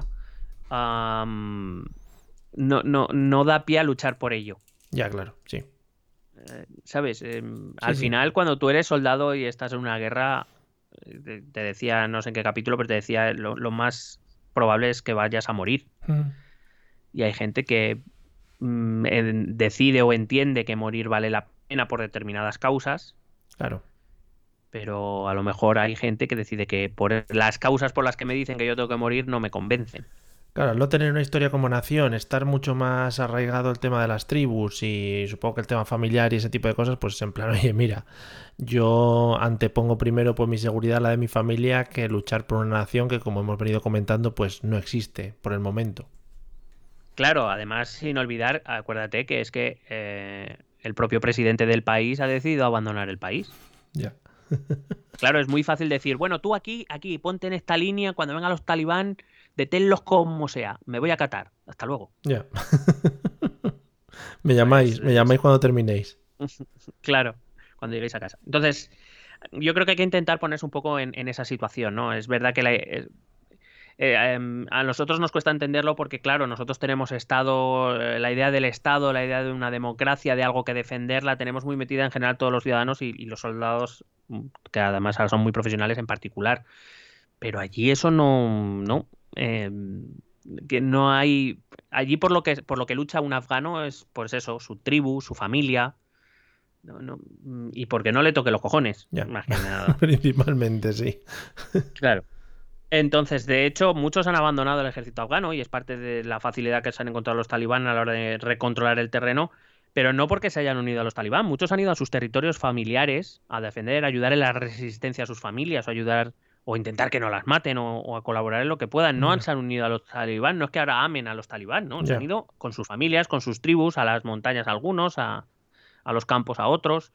Em, y claro, si Estados Unidos no entendió esto, es porque mm, en 20 años no se han molestado en entender o inten- intentar comprender las peculiaridades afganas. Y, y, desde luego su trabajo de sus, sus servicios de inteligencia no ha sido nada, nada brillante.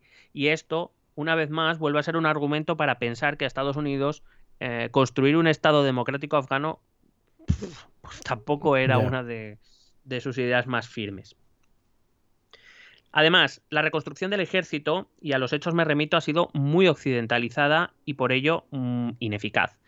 Eh, todos en general, pero hablando desde el punto de vista occidental, que es el que mejor conocemos, pensamos que todo lo que funciona aquí funciona en todos los lados o debería funcionar en todos Mm. los lados y evidentemente no es así.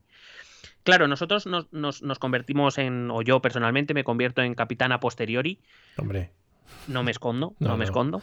por supuesto.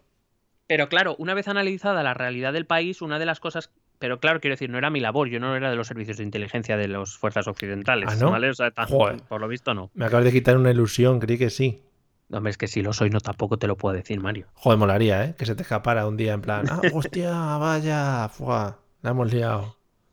Entonces, claro, eh, una vez analizas la realidad del país, tú piensas, vale, voy a construir un, un ejército como sabemos construirlo aquí en Occidente. Hmm, Y entonces tú tienes que entender que un ejército aquí en Occidente se construye a partir de mm, una idea, un valor común, un valor, unos valores compartidos. En, en Occidente es muy fácil. Quiero decir, los ejércitos se construyen a esa, alrededor de esa idea de nación. No me refiero tanto a esa idea de nacionalismo, que en su momento sí, en el siglo pasado eh, el nacionalismo fue parte muy importante, porque claro, volvemos a lo mismo, había muchas más guerras y para tú convencer a alguien a ir a morir por algo, le tienes que convencer que ese algo merecía la pena morir. claro. Ese algo era la nación. Eh, en los ejércitos profesionalizados actuales eh, se ha cambiado por ideas más de hay que defender valores democráticos, hay que defender libertad, hay que defender a los ciudadanos, hay que eh, a, la, a la comunidad. No, no tiene tanto que ver con el nacionalismo. No quiere, eso no significa que en los ejércitos no haya nacionalismo. Lo que digo es que lo que a- a- la idea sobre la que se construyen los ejércitos a día de hoy son sobre todo esos valores occidentales, liberales, eh, democráticos, eh, que es lo que los ejércitos tienen que estar dispuestos a defender. Claro. Claro, una idea de protección a ciudadanos, con los que compartes esa idea de democracia, de Estado de Derecho, de libertades, de derechos, etc. Pero es que esto en Afganistán no existe. Y querer construir un ejército en Afganistán compuesto por afganos alrededor de una idea que no existe, pues no Ya, sé cómo decirte, es como construir sobre humo. Fantasía, sí. Claro, porque no existe ni la idea nacionalista, no existe ese nacionalismo afgano porque hay nacionalismo pastún, hay la visión uzbeka, la visión tayika, pero ni siquiera hay una visión única de Afganistán, ni nacionalista, podemos Mm. decir, ni tampoco, desde luego, hay una idea de Estado democrático, Estado de derecho. Con lo cual, estas ah, eh, lo que se construyó allí fue un ejército eh, que se sostenía en la nada. Ya, muy bonito. Por eso te digo, ¿qué Mm. pasa? Que un soldado le debe mucho más a su familia o a su tribu, que sí que son cimientos fuertes de su cultura y de, sus, y de su ser. Entonces, entre luchar y morir por una nación que no sé ni lo que es y luchar por mi familia o mi tribu, lo tengo claro.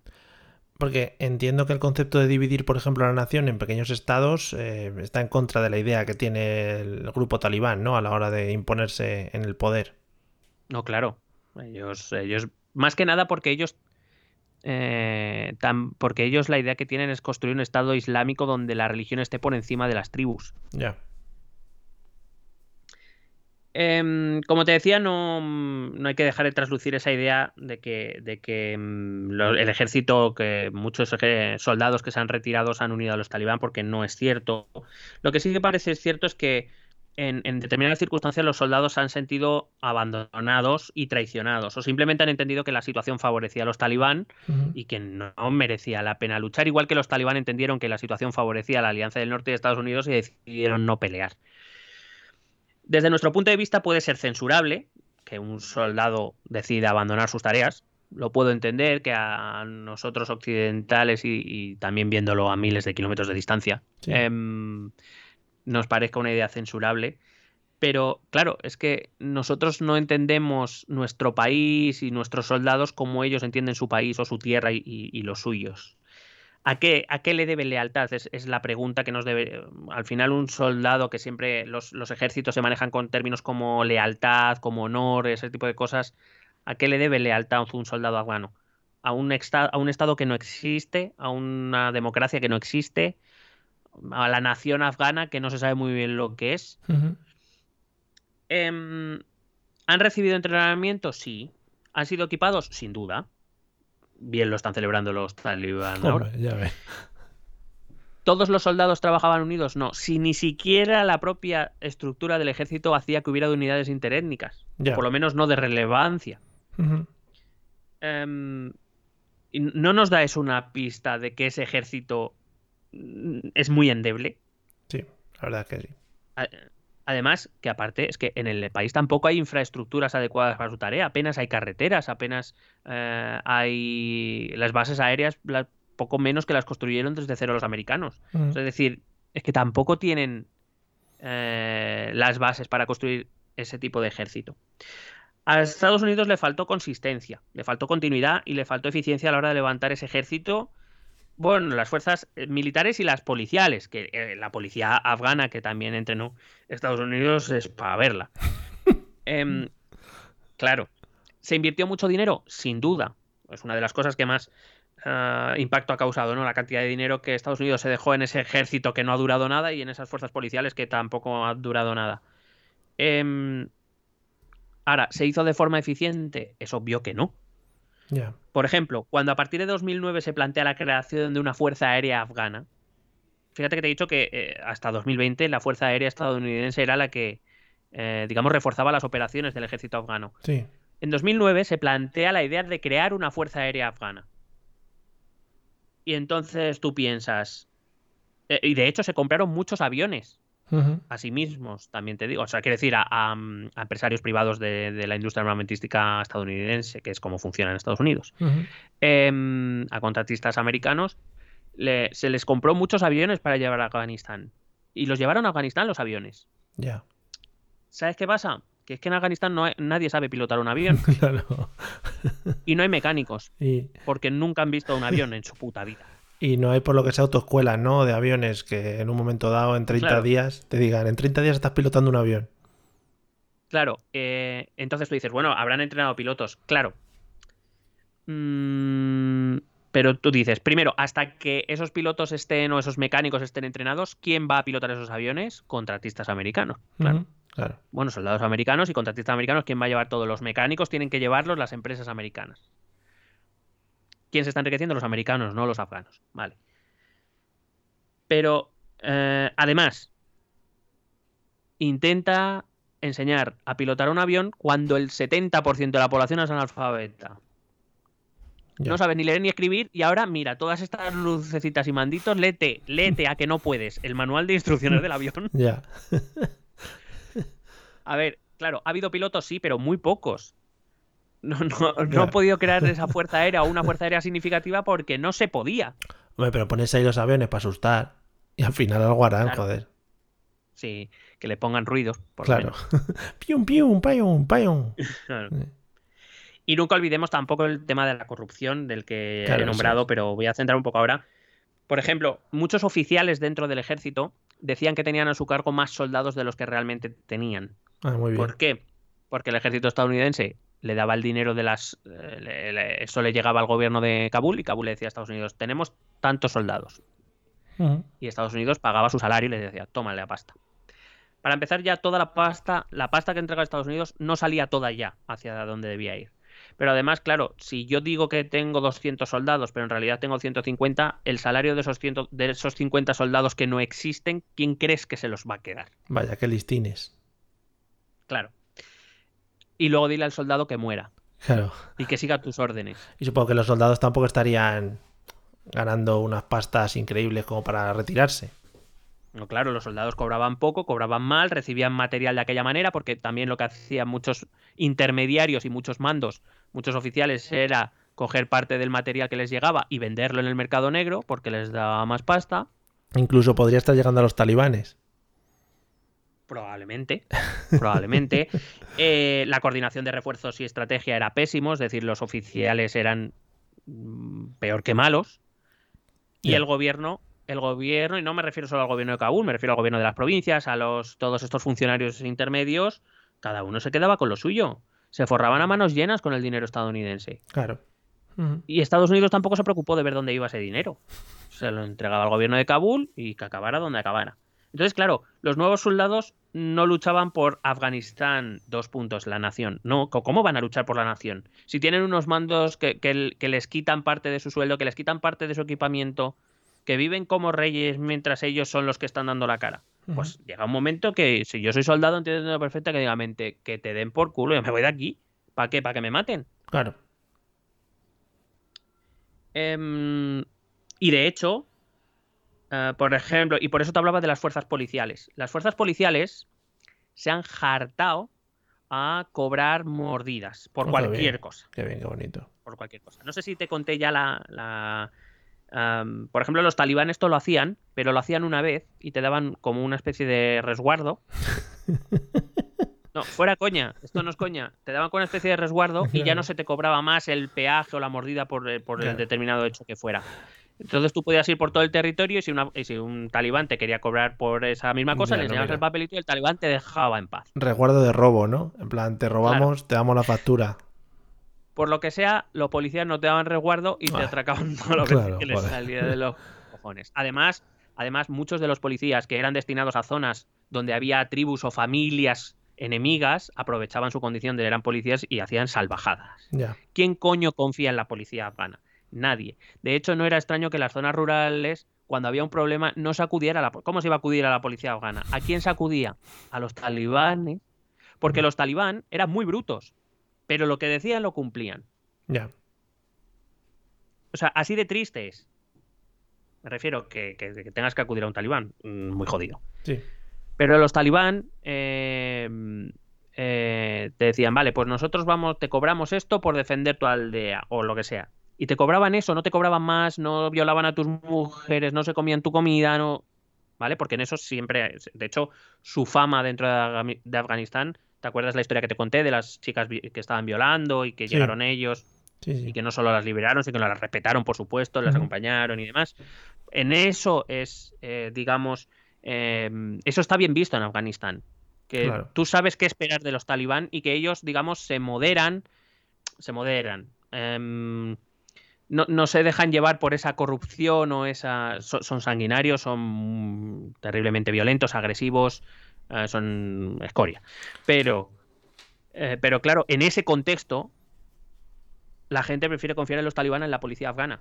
Pero bueno, es un poco el rollo que comentabas el otro día, un poco los capos de la mafia, los grupos mafiosos o incluso los capos de la droga en, en Colombia o en alguno de estos países van un poco por ahí, ¿no? Protegemos al pueblo, sí hacemos barbaridades, pero te estamos dando una especie de seguridad mientras que tú pues nos vayas pagando cosas.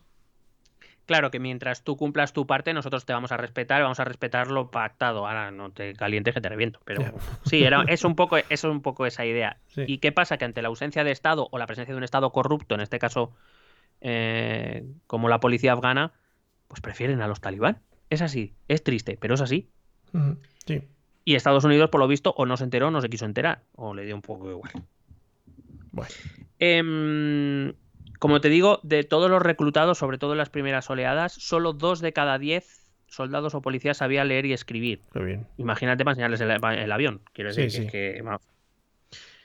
Entonces, enséñales tú a esta gente que no sabe ni leer ni escribir, mm, enséñales la base política de todo Estado-nación sobre la que levantar. Un Estado de derecho que defienda los derechos y, y libertades de los ciudadanos. Y, y decir, ¿qué me estás contando? Claro. Ujú. Enséñales estrategia militar, enséñales eh, tácticas de asedio, enséñales... ¿Qué me estás contando? ya. Otra de las cosas que hay que apuntar es que la mitad de la población afgana ha nacido a partir de 2001. Ujú. La mitad de la población Joder. tiene 20 años o menos. Por lo que la mayoría de la población no vivió lo que hicieron los talibán en su primer gobierno. Porque nacieron después de la llegada de los estadounidenses. Les falta calle, ¿no? Podríamos decir. Claro, les falta calle. Hmm. Y de hecho, ni siquiera los talibán son exactamente los mismos. Claro, los talibán también han sufrido un rejuvenecimiento de sus, de sus eh, miembros. Ya, pero al final Los tienen, jóvenes, tienen esa pequeña tradición, ¿no? Tienen por lo menos esas bases. bueno, tienen en común que han sido educados en las madrasas pakistaníes. Ujú. Eh, esa, esa educación es lo que le es. Esa educación, por decirlo de algún modo, es la idea de, de grupo que le falta a los afganos. Claro. que no tienen los afganos, claro. Entonces, ¿qué pasa? Que los jóvenes no ven con tanto desprecio a los talibán. Para ellos es más para ellos han sido mucho más despreciables las fuerzas las fuerzas invasoras que han ocupado Estados Unidos. Ujú. Eh, si miramos más, la inmensísima proporción de la población afgana ha nacido tras la invasión soviética. Ya. La- la, eh, y, y no ha conocido en realidad nunca periodos de paz. Y en muchos casos creen que los talibán son los únicos que pueden proporcionar algo de paz y de, y de estabilidad al país. Mm, Quizá no de la manera que preferirían o de la manera más adecuada, incluso para los, estos propios afganos, pero al menos un periodo de paz. Es que muchos no han conocido la paz. Es que muchos han ido de guerra en guerra y tiro porque me toca. Entonces, de hecho, otro dato, por ejemplo, que además he ido incidiendo en ello, este- estas diferencias campo-ciudad, a día de hoy en, en Afganistán el 73% de la población sigue siendo rural, es decir, con, con, eh, con la llegada de los estadounidenses apenas ha crecido la población urbana y apenas ha decrecido la población rural. Es decir, Afganistán en realidad en esencia o sociológicamente no ha cambiado mucho. ¿Y eso qué significa? Que la inmensa mayor parte de la población es rural y por tanto es muy conservadora, muy apegada a la tradición, a la familia, a la tribu y, a la, y al Islam. Y prefieren un islamista a un extranjero. Ya, claro. Porque, eh, digamos, son más cercanas sus posiciones éticas, morales, eh, etcétera, que, eh, que la de los occidentales, claro. No, no sé si se aplica el refrán de lo malo conocido, lo bueno o lo peor, ¿no? Sí, claro, en muchos casos sí. Y luego no hay que olvidar que los talibán nunca han dejado de luchar en estos 20 años. Su capacidad de acción ha sido limitada, cierto, contra un ejército profesional, bien armado, pero nunca han dejado de golpear siempre que han podido. Es decir, nunca han dejado que la población afgana se olvidara de ellos Mm, claro. y que dijeran que eran unos cobardes que se habían retirado a las montañas y que simplemente se habían escondido hasta como cobardes hasta no ellos siempre que han podido es lo que pasa es que claro podían lo que podían Ya.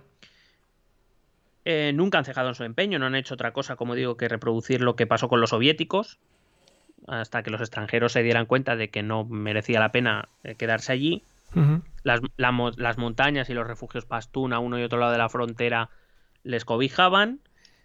Y, y, pues eso, como te digo, una población rural que se cansa de los occidentales, que les prometían el oro y el moro y ellos siguen viviendo igual o peor que antes. Bueno, igual, peor tampoco, porque Ya, claro. peor es difícil Sí, muy chungo. que desconfía de esa ficción democrática que han creado, cuando se demuestra que todas las elecciones que han hecho han sido amañadas. Sí. Te recuerdo que la ONU fue a dar cursillos de democracia sí. para, que intentar, para intentar que la población participara en las elecciones y demás, pero claro, los candidatos eran solo pro-occidentales, Ya, claro. no había candidatos islamistas, no desconfían de su policía, como te acabo de contar. Ujú. Eh, y aunque el ejército es verdad que tiene algo de, de mejor fama, no deja de ser una fuerza que, como te digo, prácticamente solo operan allí donde, donde está su propia etnia. Y, es decir, los, pa- la- las unidades pastún están en las zonas pastún, las unidades tayicas están en las zonas tayicas, etcétera, etcétera. Ya. Eh, esta resistencia, esta violencia talibán que se recrudeció sobre todo entre los años 2006 y 2008, cuando, cuando se recrudecen esos atentados suicidas en la zona y en África especialmente, y sus ecos llegan a Europa. A partir de ahí es cuando se van a desarrollar estos movimientos como el de ISIS, que nace como una sección o una rama de Al Qaeda eh, y que pretenderá crear un Estado Islámico, eh, un califato concretamente. Y, y, em, ISIS, que está presente todavía en la zona, ahora se- bueno, allí se llaman ISIS, bueno, lo, lo escriben como ISIS-K, Oh, eh, que es el Estado Islámico del Khorasan, del Khorasan, que es la, la región, o como se llama allí la región donde está Afganistán. Eh, en, en realidad, los talibán e ISIS se llevan a matar porque, los ISIS, porque ISIS quiere un califato, es decir, un, un árabe ejerciendo de califa sobre todos los musulmanes, Sí. y los talibán quieren un emirato, quieren un territorio para ellos y los demás que, que cada uno se busque lo suyo. Y también hay que contar con que los talibán están mucho mejor preparados que hace 20 años. Claro. eh, est- están mejor armados, están me- mejor financiados, están mejor equipados, están mejor organizados. Llevan 20 años recopilando fuerzas en Afganistán y en Pakistán. Y aunque los pastún siguen siendo la inmensa mayoría, es verdad que una de las cosas que han aprendido o están aprendiendo ha sido incluir miembros de otras etnias. Siguen siendo inmensamente mayoritarios los pastún, pero ya no es exclusivamente pastún, ya hay miembros de otras etnias, que es un paso importante para la aceptación dentro de Afganistán. Y además, esto es lo que ha impedido que se reeditara la Alianza del Norte, que es decir, que todas las etnias no pastún se unieran en contra de los talibán. Esto ya no es posible porque miembros de las demás etnias están dentro de los talibán también. Claro.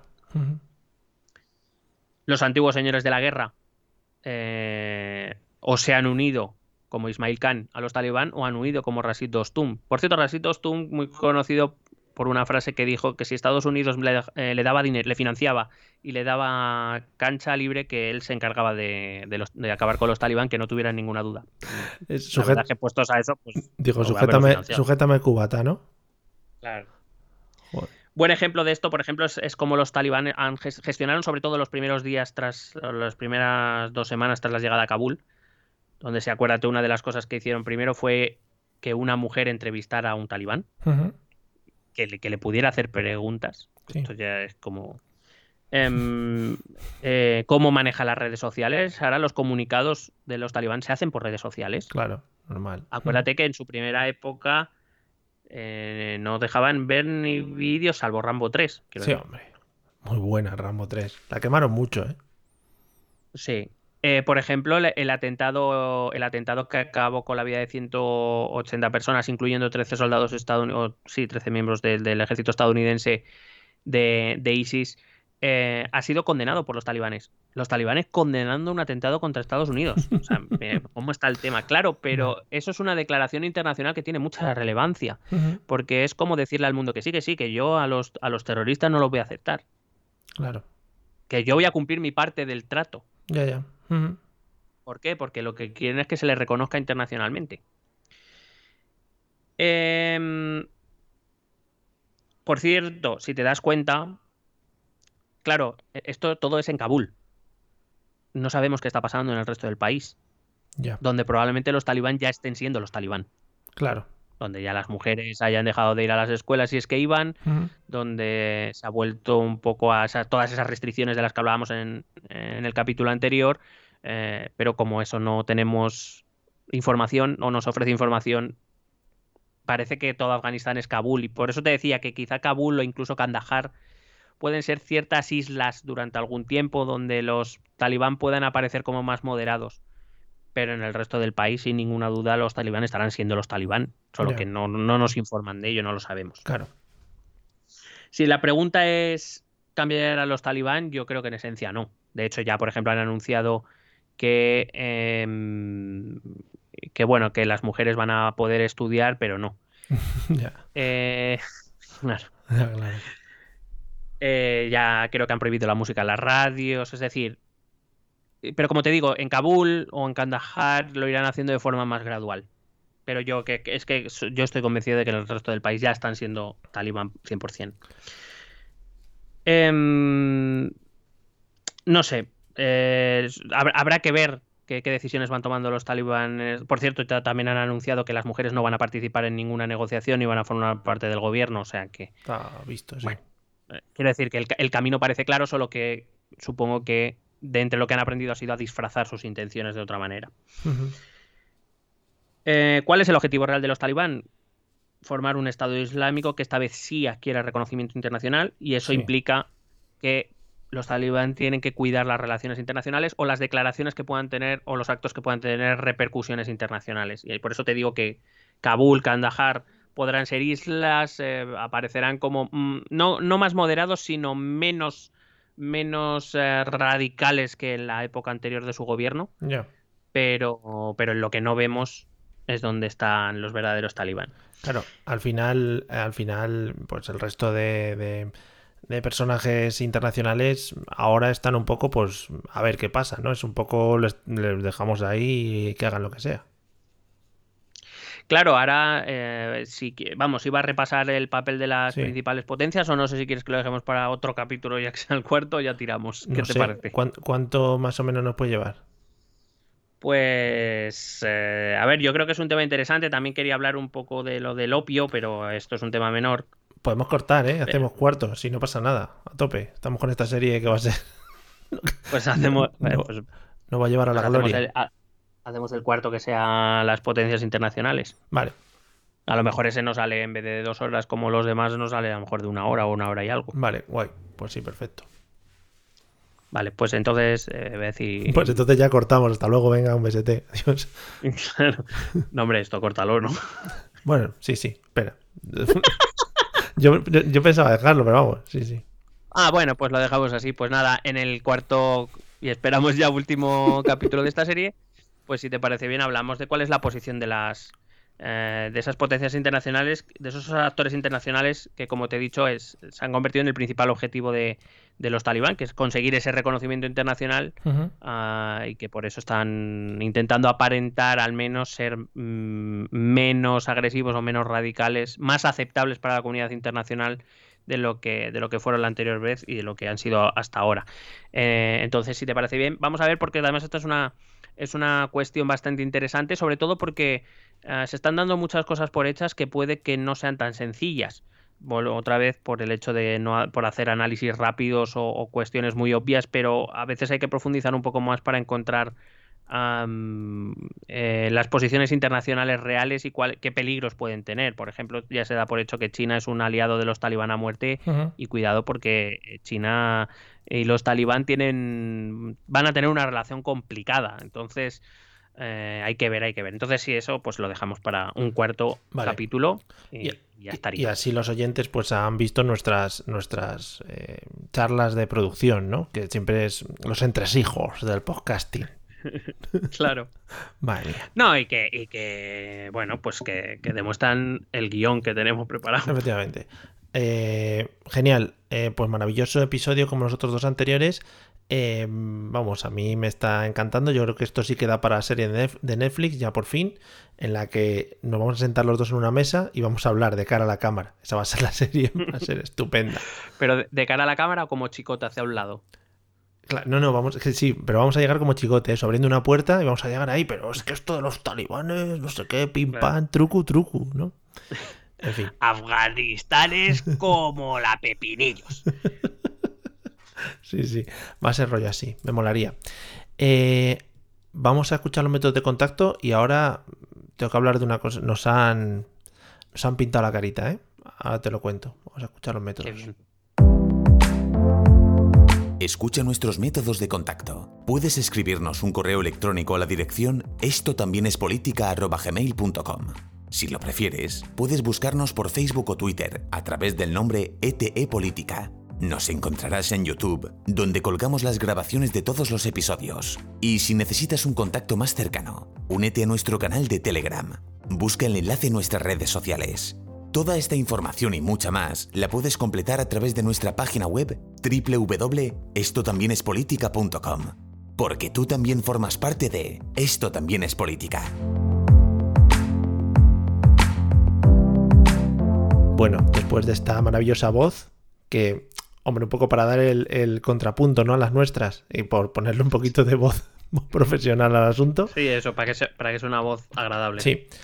Eh, nos han hecho el típico comentario. Este comentario que te da. que te pone la manita así delante, pero luego por detrás te da, un, te da una colleja, ¿sabes? Te va a dar una caricia, pero luego. hmm, te aplite el colleja. Bueno, pues nada. Hombre, no está bien, está bien. Es, una, es una pequeña broma. Eh, bueno, que los episodios están muy bien y tal. Nos están comentando la gente por Evox, que por cierto, otra de las plataformas donde nos podéis encontrar, en Evox, iVox, Evox, como se diga. Eh, se dice Evox, ¿eh? No, no, yo, cuidado, tenemos, tenemos contactos ahí dentro. que. Bueno, los tienes tú. Hombre, por supuesto.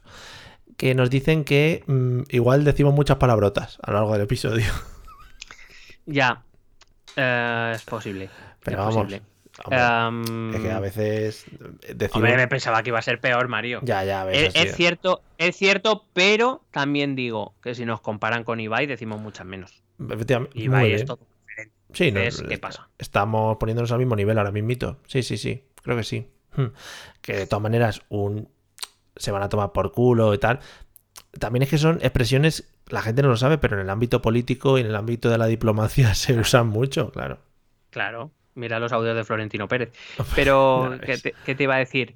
Pero vamos a ver, ¿cuál es el lema de este podcast? El Eh, podcast que habla tu idioma. ah, verdad, a ver, hay ciertas expresiones que en realidad a nosotros no nos gustan, pero los hacemos pues porque es en tu Nos mismo idioma. nos debemos a la gente, a vosotros, a la gente de la calle, a la gente que ahora mismo está, iba a decir ahora mismo Hay está Patreons, hay Patreons que solo nos piden que digamos palabrotas. Todo el Entonces, rato. que hay que hacerles caso. Culpa de los Patreon. Sí, que es, de verdad, son una gente desalmada, o sea, que vive por ahí, por esos bajos fondos. Claro. Pues no creo que nadie haya llegado hasta aquí y por lo tanto no lo van a oír. Bueno, Bueno. prometemos eh, por lo menos mantener el mismo nivel de, de taquismo, ¿vale?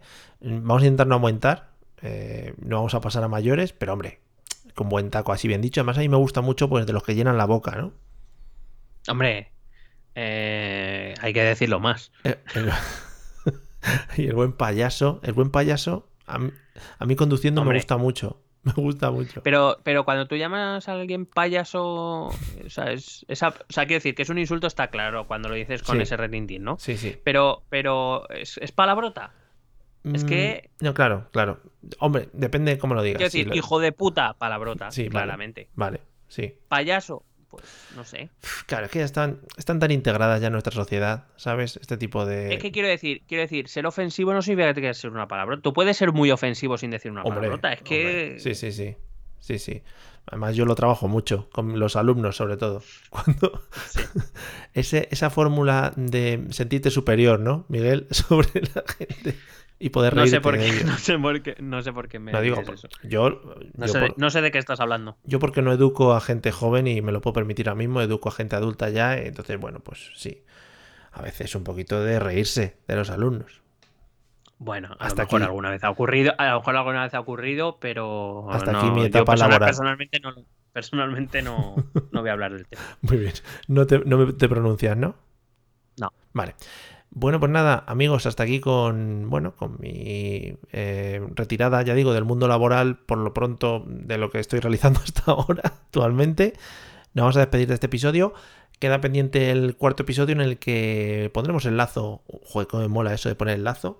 Joder, ¿cómo lo- te gusta poner lazos? Sí, porque lo dicen eh, mucho por rollo este, lo decía de la Morena y todos estos cuando se, se acababa el, ¿cómo se llama lo que hace? O lo que hacía, transistor o el radiador o... Bueno, el, ahora se llama el transistor, en su momento era el larguero. Pero no se ha retirado ya.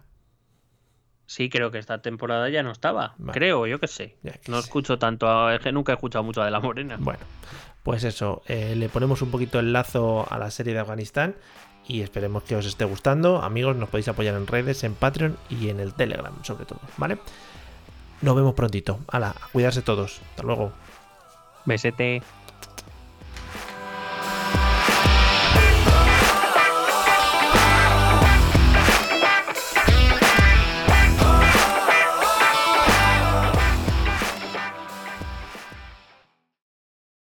With the Lucky Land slots, you can get lucky just about anywhere. This is your captain speaking. Uh, we've got clear runway and the weather's fine, but we're just going to circle up here a while and uh, get lucky. No, no, nothing like that. It's just these cash prizes add up quick. So I suggest you sit back, keep your tray table upright, and start getting lucky. Play for free at LuckyLandSlots.com. Are you feeling lucky? No purchase necessary. Void where prohibited by law. 18 plus terms and conditions apply. See website for details.